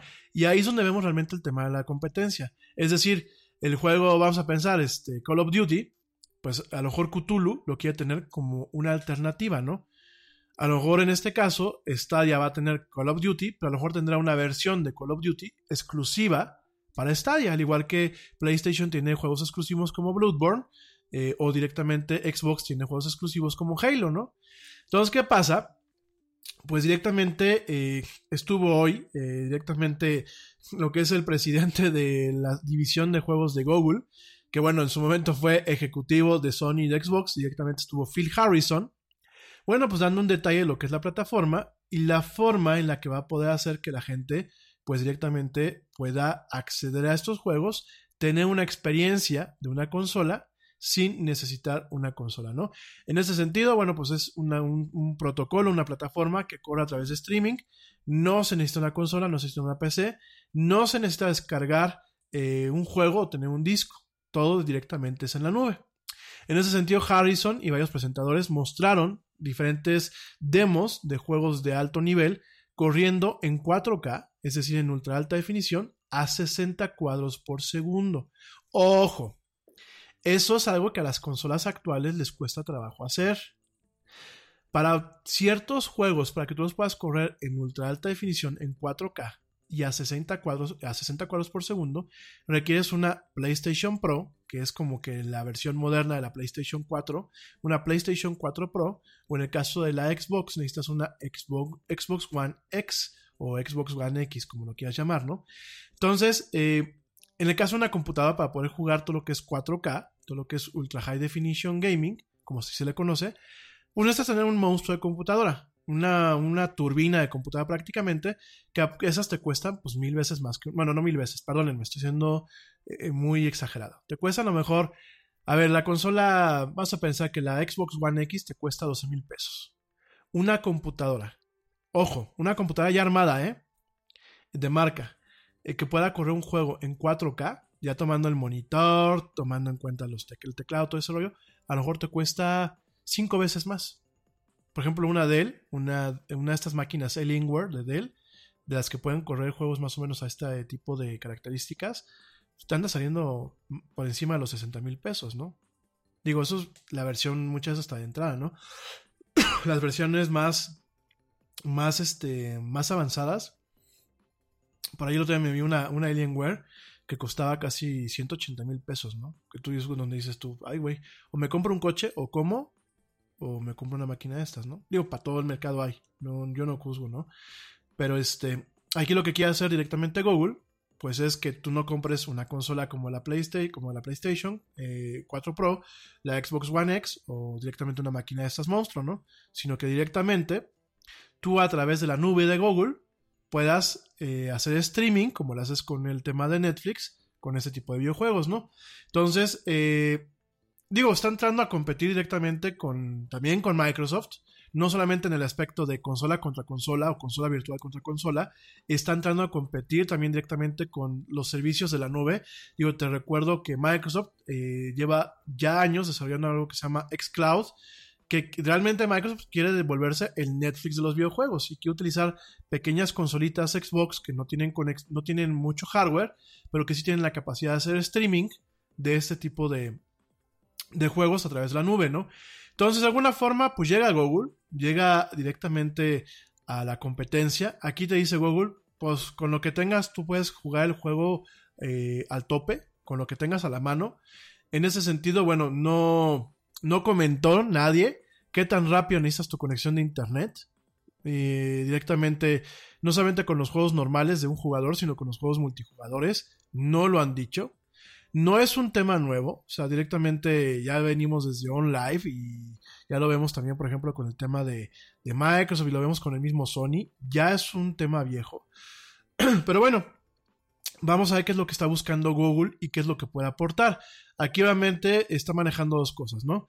Primero, ya hizo un experimento Stadia, eh, bueno, Google, con lo que es la tecnología de Stadia, el, el otoño pasado, permitiendo a algunos usuarios de un programa que se llama Project Stream poder jugar Assassin's Creed directamente en una ventana de Google, ¿no? Entonces, bueno, el, en aquel entonces el servicio requería que se tuvieran velocidades de descarga de 15 megas eh, por segundo y una latencia, que es una latencia, bueno, pues el, tiempo que tarda en ir y venir la información de 40 milisegundos o menos, ¿no? Entonces, eso por un lado. totalmente. Por el otro lado, eh, no sabemos qué es lo que está, cuál es la capacidad. Sí se ve un tema muy atractivo de que es, es prácticamente un Netflix. Por ejemplo, alguien puede estar viendo el tráiler de un juego y le aparece una opción de ¿quieres jugar? Inmediatamente, ¿no? Entonces directamente dices, pues sí, me gustó el tráiler, le picas quiero jugar y en automático, como si fuera una película de Netflix, de hecho un poco más rápido, pues te aparece el acceso instantáneo a poder jugar, ¿no? En ese sentido dice pues, directamente Phil Harrison que se reduce la fricción entre estar excitado acerca de un juego y jugarlo, ¿no? Stadia va a funcionar en televisiones, tabletas, laptops y teléfonos. Va a funcionar con controles que tú ya tengas, es decir, si ya tienes el control de la Xbox que utilizas con la computadora que tienes, vas a poder utilizar esos controles, pero en ese sentido, Stadia también va a tener su propio control. Se llama eh, el control Stadia, así tal cual, Stadia Controller, es opcional y la ventaja que va a tener este control en comparación al control que tú tengas para tu máquina es que este control directamente se va, se va a conectar a los centros de datos de Google a través de Wi-Fi. Entonces, ¿qué pasa? Pues este control en vez de ir conectado a la, a la computadora por Bluetooth o por Wi-Fi o por cable, se va a conectar directamente a los servidores de Google. De tal forma que va a reducir todavía un poco más lo que es la, la, la latencia, lo que es la, demora entre el ir y venir. Este control, bueno, pues es como una mezcla, una mezcla mutante entre un control de PlayStation y un control de Xbox. Eh, tiene, bueno, los clásicos botones, los clásicos botones de A, B, C, D. Eh, tiene el botón direccional, tiene las dos palancas, los dos joysticks y bueno, tiene por ahí un... What do you want to da da da? What do ya want to da da da? I've not a da what to da da da. We could switch to Progressa da da. Oh yeah. We could switch to Progressa and sa. Mka. We could sa and have to buy some za. Oh yeah. Let's switch to Progressa to da and get some za with the money we saw. Yeah. Now we know we're gonna da da da. These days, nothing is normal and everything is weird. But you could still save big when you switch to Progressive. It might just be the most normal thing you da to da. Quote to da at progressive.com. Progressive Casualty Insurance Company and affiliates. Nada es más importante que la salud de tu familia, y hoy todos buscamos un sistema inmunológico fuerte y una mejor nutrición. Es por eso que los huevos Egglands Best te brindan más a ti y a tu familia. En comparación con los huevos ordinarios, Egglands Best te ofrece 6 veces más vitamina D y 10 veces más vitamina E, además de muchos otros nutrientes importantes, junto con ese sabor delicioso y fresco de la granja que a ti y a tu familia les encanta. Todos queremos lo mejor para nuestras familias. Entonces, ¿por qué no los mejores huevos? Solo Egglands Best. Mejor sabor, mejor nutrición, mejores huevos. control que permite compartir parte del video a YouTube y un botón de Google Assistant para poder activar el micrófono de este control y hablarle al asistente de Google para dar, por ejemplo, órdenes, ¿no? En ese sentido, Harrison también comentó que Google ya ha enviado kits de desarrollo de Stadia a más de 100 estudios y anunció la creación de un estudio, un estudio eh, que va a diseñar videojuegos que se va a llamar Stadia Games and Entertainment. Es decir, Google va con todo. O sea, Google va a crear juegos directamente para su plataforma que tú no vas a poder jugar, por lo menos en un principio, en otras plataformas. Vas a tener que tener Stadia para poder jugar eh, ciertos juegos, ¿no? En ese sentido, eh, y te lo confirmo, esta, este Stadia Games and Entertainment va a ser contenido exclusivo para la plataforma. Esta, este estudio está dirigido por Jade Raymond. Jade Raymond, bueno, pues es una productora de videojuegos muy famosa que algunos de sus créditos incluyen la creación de eh, la franquicia de Assassin's Creed directamente en Ubisoft, ¿no? Entonces es una mujer muy famosa en el, en, el, en el, gremio, una mujer muy talentosa, y dijo que su equipo va a trabajar también con algunos estudios independientes para llevar algunas eh, características de esta plataforma a sus juegos, ¿no? En ese sentido también complementó Sonder Pichai, perdón, Sundar Pichai, que es el presidente de Google, dice que no es eh, un, un, gran jugador, sin embargo que entiende el gran mercado, el gran mercado que, que representa, entiende que la infraestructura de Google, que se encuentra en 19 regiones, en 58 zonas y en más de 200 países y territorios, pues tiene la capacidad realmente de convertirse en una nueva iteración de lo que son los medios para poder jugar. En ese sentido, pues es lo que dices directamente, está ofreciendo una consola virtual, una consola en la nube.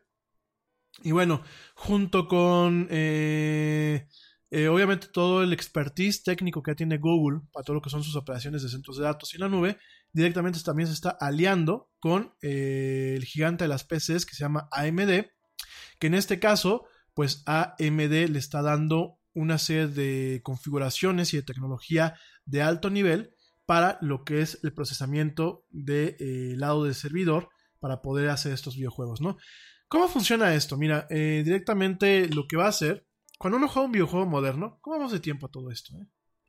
Bueno, cuando uno juega un videojuego moderno, eh, todo el procesamiento se hace directamente en la consola o en el teléfono, ¿no? Vamos a pensar que tú lo juegas en, el iPhone, ¿no? Entonces, todo el procesamiento se hace en el videojuego. Para mostrar la pantalla, donde ves a tu personaje brincando y eso, se hace un proceso que se llama render. ¿Qué es lo que hace? Es que el procesador, bueno, principalmente el procesador de gráficos del teléfono o de la consola, lo que hace es que cuadro por cuadro va dibujando, como si fuera una animación a mano, pero aquí lo hace a nivel digital, va dibujando los componentes de la escena. Obviamente, entre más rápido lo hace, pues más fluido se ve y es más realista la acción que tú tienes en un videojuego directamente en, en, la consola, ¿no? Pero todo el procesamiento se hace directamente en la máquina, por eso la máquina es cara, por eso las consolas son caras, porque tienen procesadores, porque tienen memoria y porque tienen discos duros. Hay una parte efectivamente que se hace en la nube, en el tema de los videojuegos eh, multijugador, pero prácticamente todo se hace directamente en las consolas, ¿no? Bueno, entonces, ¿qué pasa? Eh, directamente, eh, pues esa es la, la, filosofía actual, tiene muchas ventajas, ¿no?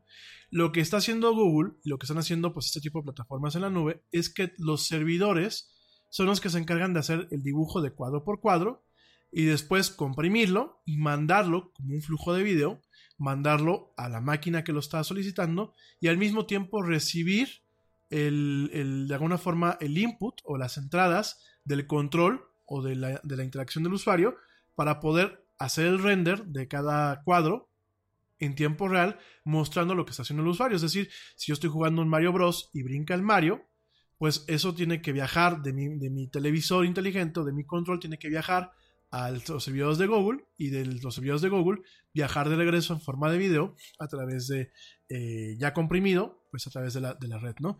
En ese sentido, solamente para que te des una idea, los servidores de eh, los servidores de cómo se llama de este de Google, en este caso cada blade o cada cuchilla tiene un procesador eh, de, gráficos que tiene 10.7 teraflops de poder, es un, procesador bastante rápido, 56 unidades de cómputo, que pues, digámoslo así son como si fueran el equivalente a los núcleos eh, en el tema de los procesadores de gráficos, memoria de, de alta capacidad HBM2, en este caso serán 16 GB de memoria HBM2, cada blade, cada cuchilla de servidor.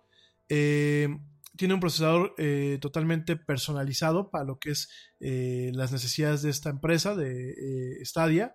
Un, un procesador basado en la arquitectura x86, es decir, en la, en la, arquitectura básica sobre lo que las computadoras modernas, a excepción de los teléfonos, se basan corriendo a 2.7 GHz con la capacidad de tener varios núcleos y la capacidad de transcodificar en tiempo real y de forma rápida y precisa lo que es directamente este el, el, pues digámoslo así los cuadros que va mandando la, la, tarjeta de video pasarlos a un formato de video sin que se pierda eh, velocidad o que haya un tema de este, latencia no eh, aparentemente, bueno, pues van a tener la capacidad cada maquinita de estas de 484 GB de, por segundo de transferencia de velocidad. Y bueno, va a tener un, caché nivel 2 y nivel 3 de 9.5 MB. O sea, se da cuenta que es un monstruo de máquina, pero directamente en cada eh, cuchilla de servidor, ¿no?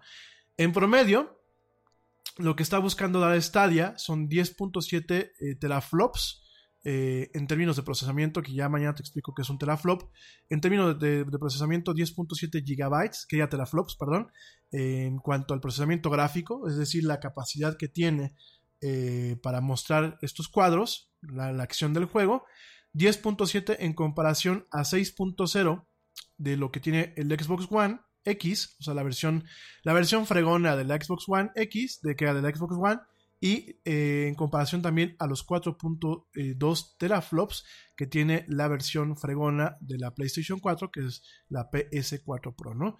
Entonces, bueno, pues eh, la verdad lo presumieron, eh, me tocó ver parte del keynote, eh, muy interesante lo que plantean. La pregunta es, ¿y cuánto, eh, de cuánto hace la cuenta de mi internet? para que pueda funcionar esto de forma adecuada, sobre todo bueno, pues en países como México que el ancho de banda pues es costoso y no es estable. Eh, vamos a ver qué pasa. Y bueno, pues directamente el primer juego que se anunció para Stadia, pues es el juego Doom Eternal. Doom Eternal, que bueno, pues es de esta empresa que se llama ID Software. Eh, es el clásico Doom, pero bueno, una versión más de Doom directamente. Ahora sí que caímos, caímos un poquito en el meme que dicen, este, y puede correr Doom. Es decir, eh, hay mucho en el tema tecnológico. Cuando sacan, por ejemplo, un reloj, un reloj inteligente, dice, y corre Doom ahí. O cuando, o cuando sacan un tostador inteligente y puede correr Doom ahí.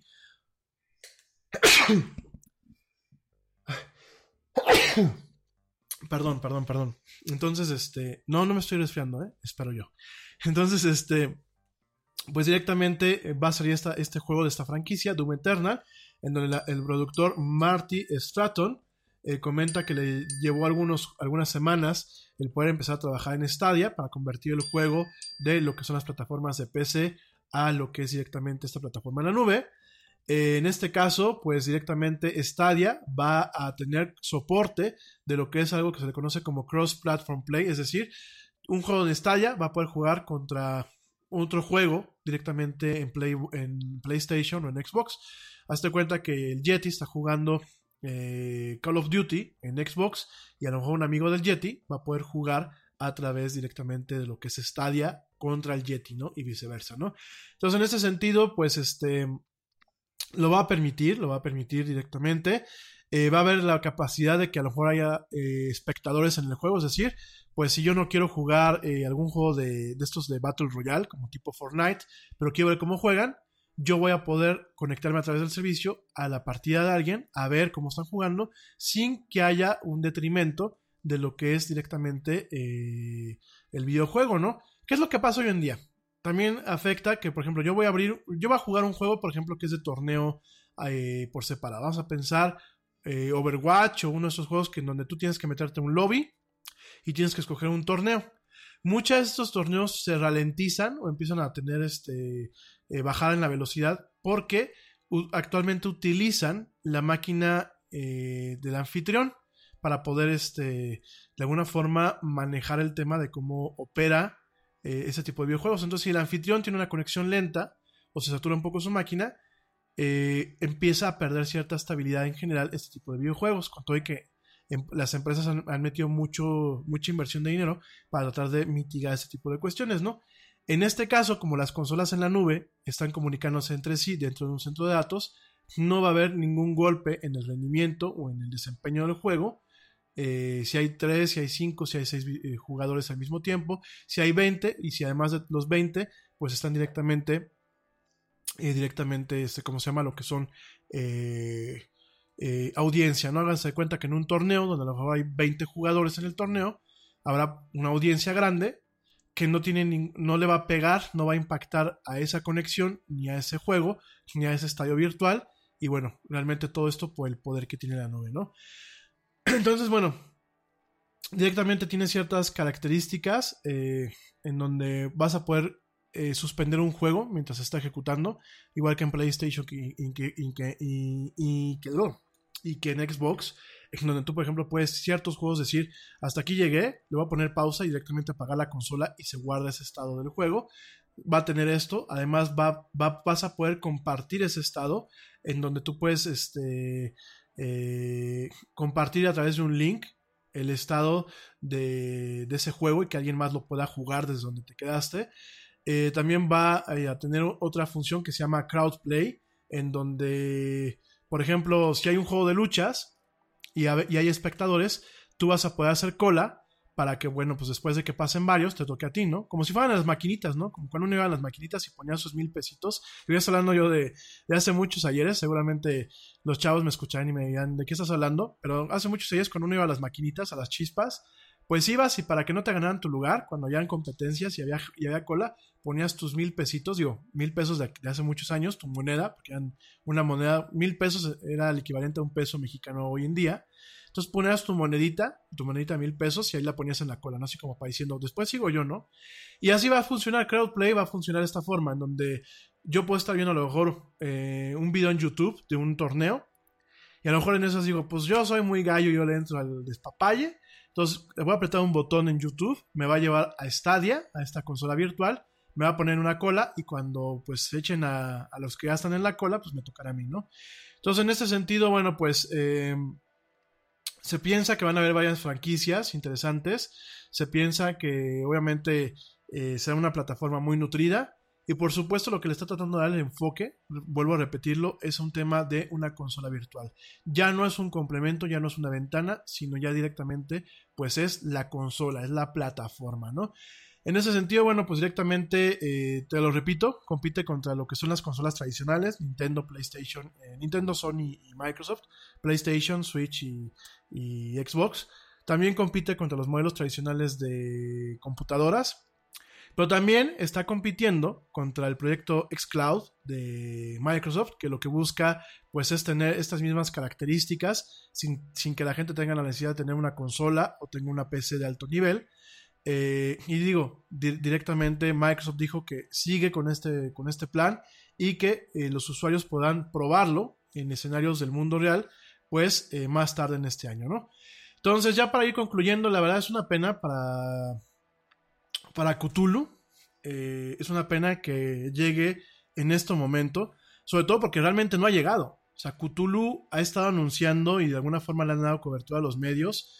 Me parece padrísimo y la verdad, eh, a pesar de los retos que, que se vienen ahorita, yo les, les deseo mucha luz y mucha buena vibra a la gente que está haciendo Cthulhu. Por supuesto, me encantaría ver pues a una startup mexicana triunfando. Creo que a México le hace falta ese tipo de, eh, de resultados concretos, porque me queda claro que gente talentosa tenemos.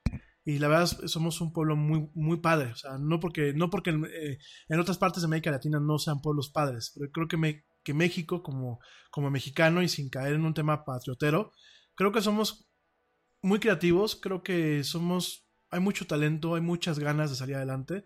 Por supuesto, pues como siempre lo he dicho, creo que hay un segmento de la población que no quiere, creo que aquí en China, creo que es en todas partes del mundo, pero creo que al mexicano, para irnos quitando estigmas y para irnos quitando ciertos complejos de víctimas y ciertas, eh, pues ciertas distorsiones que tenemos del mundo, estaría padrísimo, de verdad lo digo, estaría muy muy padre que pues que de alguna forma tuviéramos tuviéramos en, algún momento pues este tema, ¿no? Directamente, que tuviéramos eh, pues la posibilidad de, de que una, una compañía en algún momento se posicionara como una de las grandes en el mercado en este contexto tecnológico, ¿no? Entonces, bueno, pues la mejor de las suertes a Fabián Castillo Murguía, que bueno, pues es el fu- cofundador de Cthulhu, y Marcela Ferriño Morillón, que son los dos creadores de esta plataforma.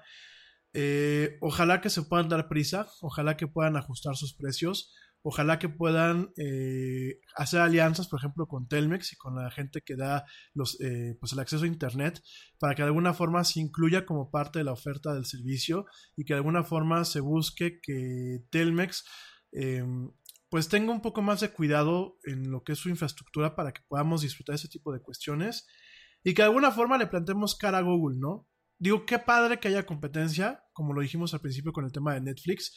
Creo que como piensa Reed Hastings, me parece que es muy, muy, eh, una forma muy adecuada de pensar, el decir que el tener competencia te hace eh, buscar ser mejor, te hace competir sanamente y realmente te permite mantenerte innovando y te permite ofrecerle algo como proveedor de un servicio, de un producto al mercado y realmente quien se ve beneficiado, pues somos nosotros, ¿no? El consumidor al final del día. Qué padre que exista la alternativa mexicana. Por supuesto que Google no nos dice ni cuánto va a costar el servicio, ni, cuánto va a costar cada videojuego, ni qué tipo de velocidad se va a requerir. Pero me queda claro que estamos llegando a un momento en donde tenemos este mercado que se está abriendo, esta parte de los videojuegos en la nube. Eh, por supuesto, al igual que con Netflix, eh, habrá la capacidad de que varias empresas coexistan al mismo tiempo. Pero digo, obviamente falta ver funcionando todo esto, falta ver que, realmente lleguen. Y aquí el tema, pues con mis paisanos es échenle ganas. Digo, ay, suena muy de flojera, ¿no? Y la verdad, pues muchas veces dices, sí, güey, le echo ganas y no pasa nada, ¿no? O, o pues sí, gracias por decirme echarle ganas, pero no, no es, no nada más es echarle ganas, ¿no? Eh, yo les diría, vean lo que están haciendo los dos grandes. Xbox y que ya, Microsoft y Google. Obviamente, estas dos grandes tienen la ventaja que tienen un chorro de dinero para dar y regalar, que tienen muchos ingenieros, que tienen mucha infraestructura, pero véanlos, analícenlos y vean ustedes, porque seguramente hay segmentos de oportunidad, qué pueden innovar o qué le pueden dar de diferenciador al eh, mercado mexicano en una primera instancia o al mercado latinoamericano. Eh, por ahí de lo que yo estaba leyendo de Cthulhu, perdónenme que cambie así directamente, pero pues me enfoco con mis paisanos. Eh, lo que estaba leyendo de Cthulhu es que eh, no han hecho ninguna alianza con ninguna proveedora de telecomunicaciones. Creo que es el momento de sentarse con la gente de América Móvil, con la gente de Televisa, con la gente de eh, Cablecom. No, es este. ¿Cómo se llama? Em, ¿Cómo se llama la de la de cable que es aquí de provincia? Este, Megacable. Es la hora de sentarse con, con este tipo de proveedores para ver qué pueden hacer y realmente buscar dar un diferenciador, ¿no? La cosa es que se está abriendo el mercado. Eh, no van a hacer ustedes el Blim, el Blim de la generación de los del, del mercado de los videojuegos en la nube. Apuren sus pruebas, apuren el- el tema de buscar financiamiento. Yo sé que no está fácil. Y empiezan a hacer mucho escándalo para poder tener una oportunidad de competir con estas dos plataformas. Y bueno, pues ya estamos viendo que Google directamente pues se mete, se mete de lleno al tema de los videojuegos. Hey, we get it. You don't want to be hearing a progressive commercial right now, so let us tell you something you do want to hear. You are powerful. You're a warrior who bathes in your enemy's tears. Then you step out of that refreshing tear bath and into a bathrobe that somehow looks good on you. Yeah, you can pull off a robe. There. Don't you feel better? You'll also feel better when you save money for driving safely with Snapshot from Progressive. Mmm, savings you can use to buy more robes. Progressive Casualty Insurance Company and affiliates. Snapshot not available in California, North Carolina, or from all agents. Te preocupas por la salud de tu familia y hoy un sistema inmunológico fuerte y una mejor nutrición son más importantes que nunca. Es por eso que los huevos Egglands Best te brindan más a ti y a tu familia. En comparación con los huevos ordinarios, Egglands Best te ofrece 6 veces más vitamina D y 10 veces más vitamina E, además de muchos otros nutrientes importantes, junto con ese delicioso sabor fresco de granja que a ti y tu familia les encanta. No son tiempos ordinarios, entonces, ¿por qué darle a tu familia huevos ordinarios? Solo Egglands Best. Mejor sabor, mejor nutrición, mejores huevos. Habrá que ver cómo funciona, habrá que ver cuánto cuesta el servicio, el control y las cuestiones que se tienen ahí.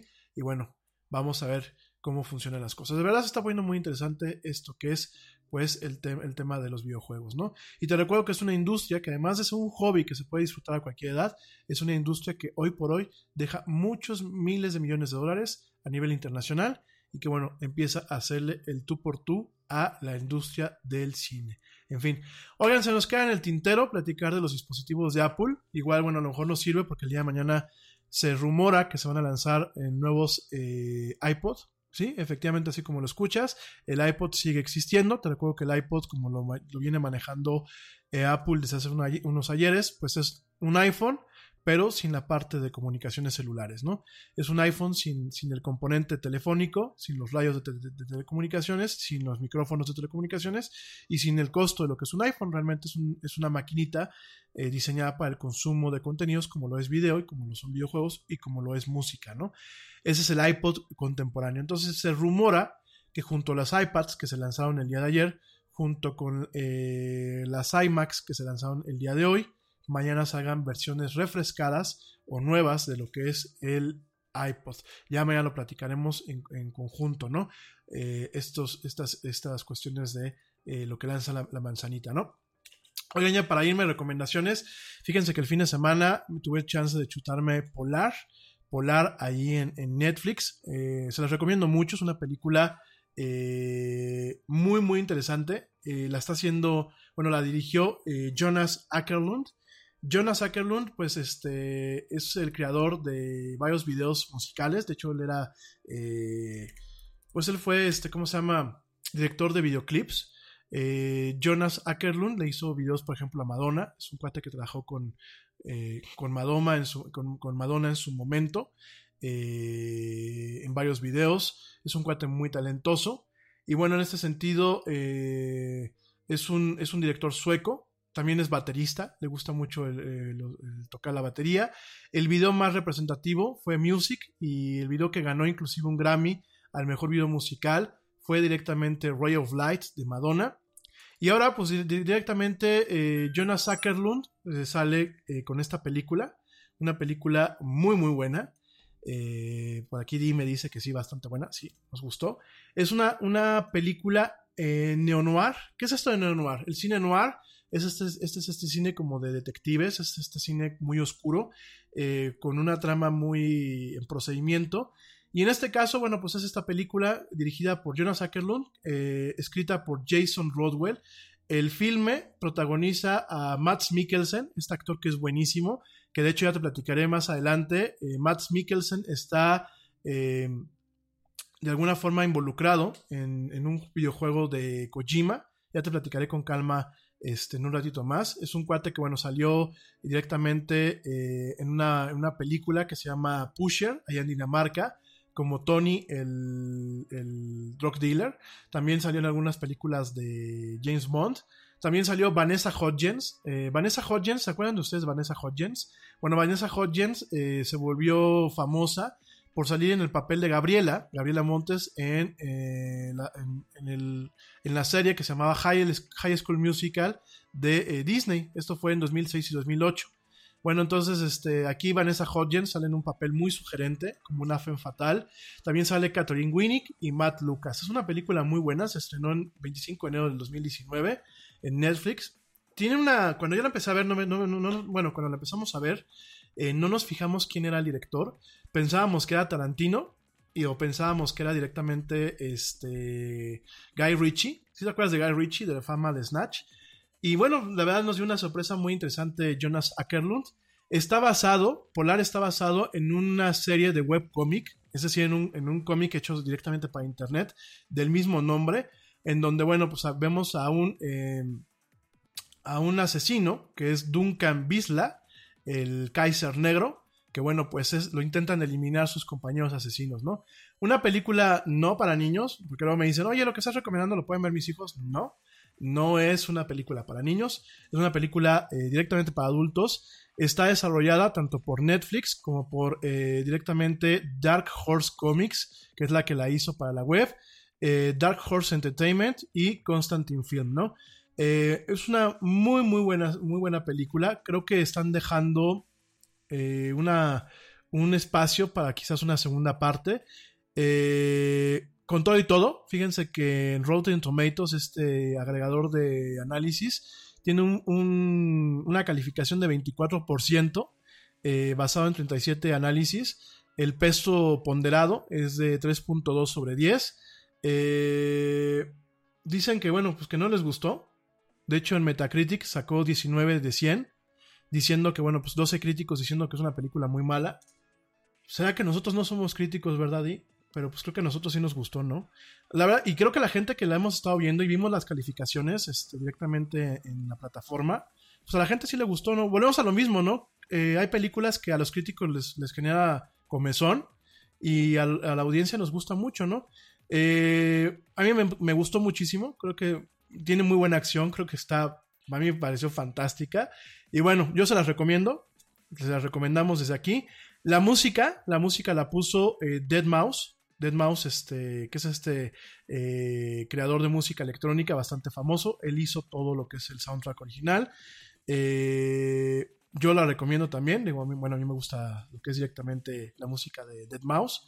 Aparte me parece que es muy talentoso con todo y lo loco que está el chavo. Y bueno, la verdad se los recomiendo. Y ya para finalizar, fíjense, me dicen por aquí anime. Anime, ya sé que les gusta, que les sale de anime. Denme chance y habré un programa especial de anime y de cultura japonesa. Este, de anime les recomiendo, fíjense que el Robot Carnival, eh, Robot Car sí, dicen que por aquí que si le dan un Oscar, sí, dale un Oscar, dale un Oscar. Este, por lo menos el Oscar del Yeti o el Oscar de D, dáselo. Yo creo que la película valió la pena. Entonces, directamente, déjenme les digo, también les recomiendo, eh, está en Crunchyroll. No sé si ya llegó para México, me parece que sí va a llegar, pero está en Crunchyroll, una joya del anime. De verdad se las recomiendo, se llama Robot Carnival. Fíjense que, y ya no me tardo nada, ¿eh? porque ya me están aquí haciendo señas de que ya corte. Este, Robot Carnival, es que me dicen, bueno, unos me dicen que corte, otros me dicen que siga, ¿no? Que porque pues, es- es- extrañaron al Yeti. Son nueve y media, ya nada más dos minutos. Este, fíjense que Robot Carnival me tocó verla hace muchos años, por ahí del 97, 98, en Cartoon Network, cuando Cartoon Network recién llegaba aquí a México y a Latinoamérica y empezaban con el doblaje en español. Y me tocó ver Robot Carnival en un segmento que pasaban los viernes a la medianoche, viernes y sábados a la medianoche, porque pasaban anime pues un poco pesado. Y me tocó verlo un viernes a la medianoche. De hecho, por ahí debo tener un cassette beta. Fíjense nada más, ya tengo mi videocassette de la beta. ¿De qué sirva? No lo sé. Pero tengo ahí todavía una, una videocassette de la beta. Y tengo un cassette beta donde lo grabé. Y se llama Robot Carnival, en donde, bueno, pues es una antología eh, de, de- a nivel, de a nivel japonés. Eh, originalmente se publicó en 1987 por APPPP. En su momento, eh, en los cines, tuvo, bueno, tuvo una, una visibilidad en los cines norteamericanos directamente por la productora Streamline Pictures. Eh, con, algún- con un poco el orden eh, ligeramente cambiados. Y bueno, es una película, es una antología que no había salido eh, directamente en Blu-ray ni en DVD. Hay, tiene un tema medio de culto por el manejo que se le da al anime. Es un anime hecho a mano. Estamos hablando de un anime que se hacía antes de las computadoras. Todo todavía era mucho con la técnica del acetato, con muchas técnicas que en su momento popularizó Disney, con estas cámaras este, eh, que manejan el tema del el- movimiento en paralaje. Ya platicaremos de Disney en ese sentido. Y bueno, eh, consiste de nueve pequeños cortos de diferentes eh, directores de anime o de animación. Algunos de ellos pues eh, tenían prácticamente ningún tipo de experiencia. Y bueno, pues directamente vemos eh, en el opening, bueno, antes de que me siga rápidamente con esto, te comento que está en Crunchyroll, por aquí me están diciendo que ya está en Crunchyroll para México, yo el otro día lo, vi en Crunchyroll pero conectado a Estados Unidos, me dicen que ya está en Crunchyroll para México, lo confirmo en un rato más y mañana te lo, te lo digo. El opening y el final de la serie, de, esta antología, la hizo eh, Katsu- Katsushiro, Katsuhiro Otomo, es el papá de Akira. Eh, vean Akira, aunque no les guste el anime, dense la oportunidad de ver un poquito de- del tema cinematográfico aplicado a la animación. Para mí, eh, Akira en, en algunas cosas tiene ciertas similitudes de, eh, del cine de, de ani- de animación de Disney. En ese nivel lo pongo. Y bueno, el creador de Akira, pues es el que hizo el opening y el ending de esta, de esta antología, ¿no? El siguiente corto se llama Franken's Year, los engranajes de Franken, que bueno, pues es, está hecho por Koji Morimoto. Eh, Koji Morimoto, bueno, pues es de... eh, también eh, trabajó como animador en Akira y él trabajó en, en estos cortos animados de Animatrix. ¿Te acuerdas que salieron las películas de Matrix y los Wachowski agarraron a nueve eh, directores de anime para que hicieran como que un, un pequeño cortometraje de algunas, eh, perdón, de algunos, este, pues algunas partes de la historia de The Matrix. Y bueno, Koji Morimoto, que empezó eh, con Katsuhiro Tomo directamente en Akira, pues también hace esta de Frankenstein, que es como un cuento gracioso con cierta moral de lo que es el relato mítico de, Frankenstein, de, de Mary Schiller, ¿no? La siguiente se llama Deprive, que bueno, pues es un tema medio de héroe, de un robot que pelea contra una invasión este, alienígena, muy interesante. El creador, bueno, pues directamente fue Hidetoshi Omori, de que aquí no tengo mucha información, después te lo, te lo, te lo comento, pero quien hizo los fondos es Kenji Matsumoto, que Kenji Matsumoto pues es uno de los papás también del anime. La siguiente se llama Presence, que directamente cuenta la historia, es una historia del Pinocho, en donde crea un hombre, tiene una obsesión con una muñeca que, que él construyó. Son dos segmentos, eh, prácticamente no tiene diálogo. Me parece que es una de las series, una de las eh, cortometrajes de que vienen en esta antología que más deja a reflexionar. Además de que está muy bien animado, realmente nos inspira a pensar muchas cosas. Está creado directamente y dirigido por Yasuomi Umetsu, eh, también un animador este, bastante importante allá en Japón. El otro se llama Starlight Angel, que bueno, pues es una especie de eh, medio, medio corto shojo para jóvenes y medio para mujeres. Aquí son dos, dos amigas que van a un parque de diversiones de, robots y bueno, hay ahí una, una pequeña historia. Esta está creada por eh, directamente Hiroyuki Kitasume. Perdónenme por los nombres, ¿eh? Es directamente. Él ha hecho mucho trabajo con Sunrise, con esta casa que es la que hace Gundam. De hecho, él estuvo involucrado en algunas eh, series de estas de Gundam de los robots. La siguiente se llama Cloud. Cloud es muy artística. Cloud, vemos algunas escenas fijas, como muy de, de dibujo, como muy de sketch, en donde, bueno, vemos un robot que va caminando a lo largo del tiempo y de la evolución del hombre.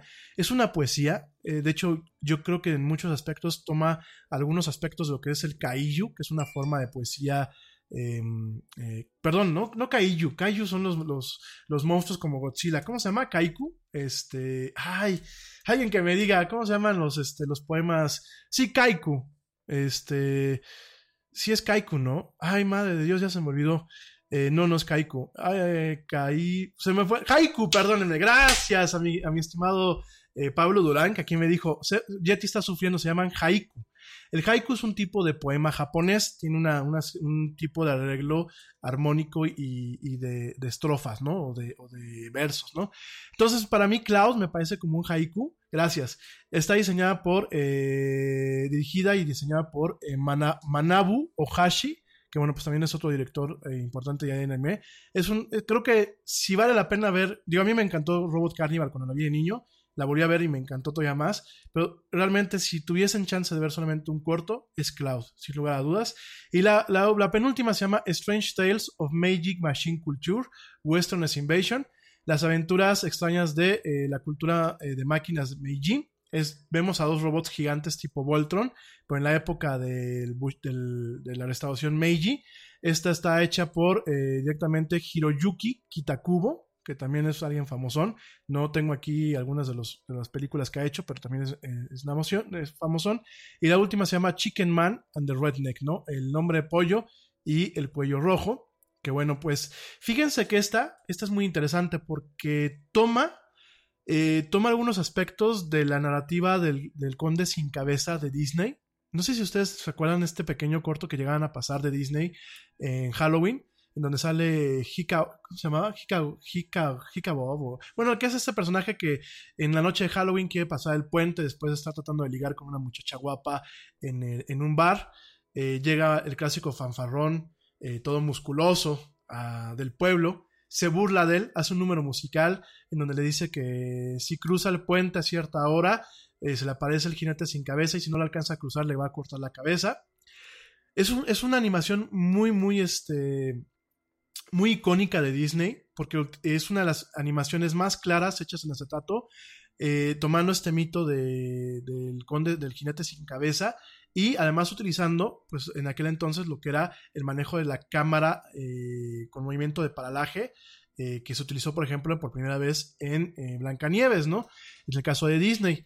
Entonces, este, este cuento del, del jinete sin cabeza es muy, muy interesante la forma en la que lo llevó Disney.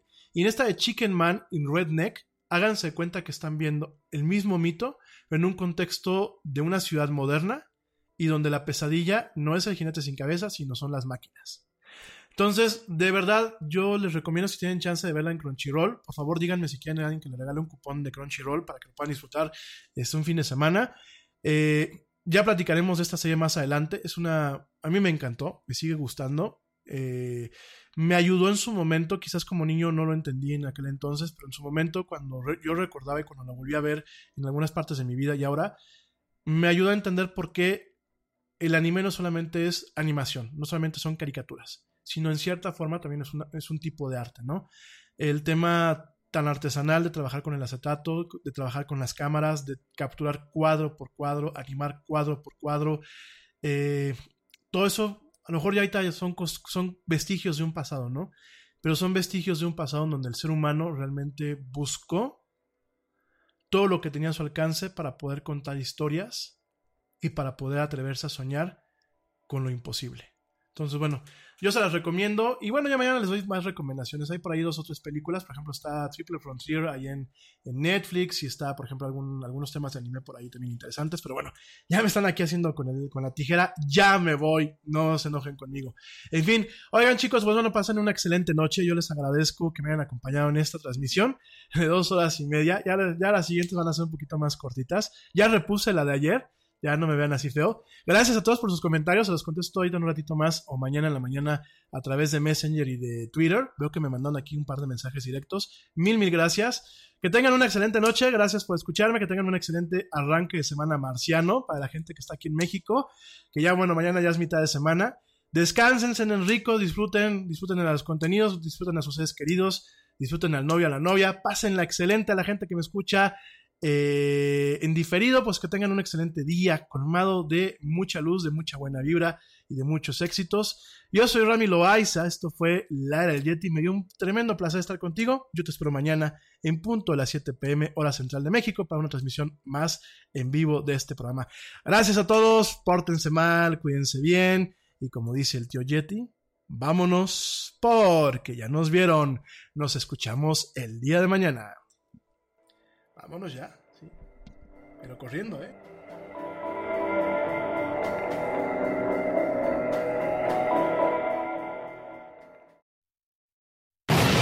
¡Oye, hay más helado!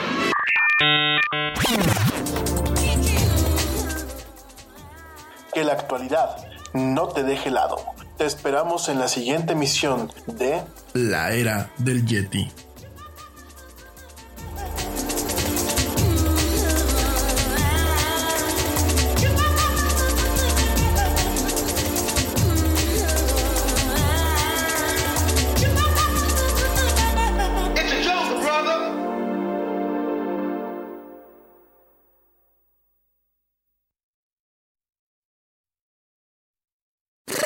Nya nya nya. Ba. Mm, ba. Babue. Zimbabwe. the broken Bunsen burner burns so bright. South. Jamie. Southeast Asian Peninsula. Hey, hey, Jamie? Yes. I think the only line we need from you today is drivers who switch to progressive could save big. Cool. I just gotta finish my warm ups. foul, foul, throw in the towel. History, history. Switch to Progressive today. Santa ski slalom in a salmon skin suit. Progressive Casualty Insurance Company and Affiliates. Nada es más importante que la salud de tu familia y hoy todos buscamos un sistema inmunológico fuerte y una mejor nutrición. Es por eso que los huevos Egglands Best te brindan más a ti y a tu familia. En comparación con los huevos ordinarios, Egglands Best te ofrece 6 veces más vitamina D y 10 veces más vitamina E, además de muchos otros nutrientes importantes, junto con ese sabor delicioso y fresco de la granja que a ti y a tu familia les encanta. Todos queremos lo mejor para nuestras familias. Entonces, ¿por qué no los mejores huevos? Solo Egglands Best. Mejor sabor, mejor nutrición, mejores huevos.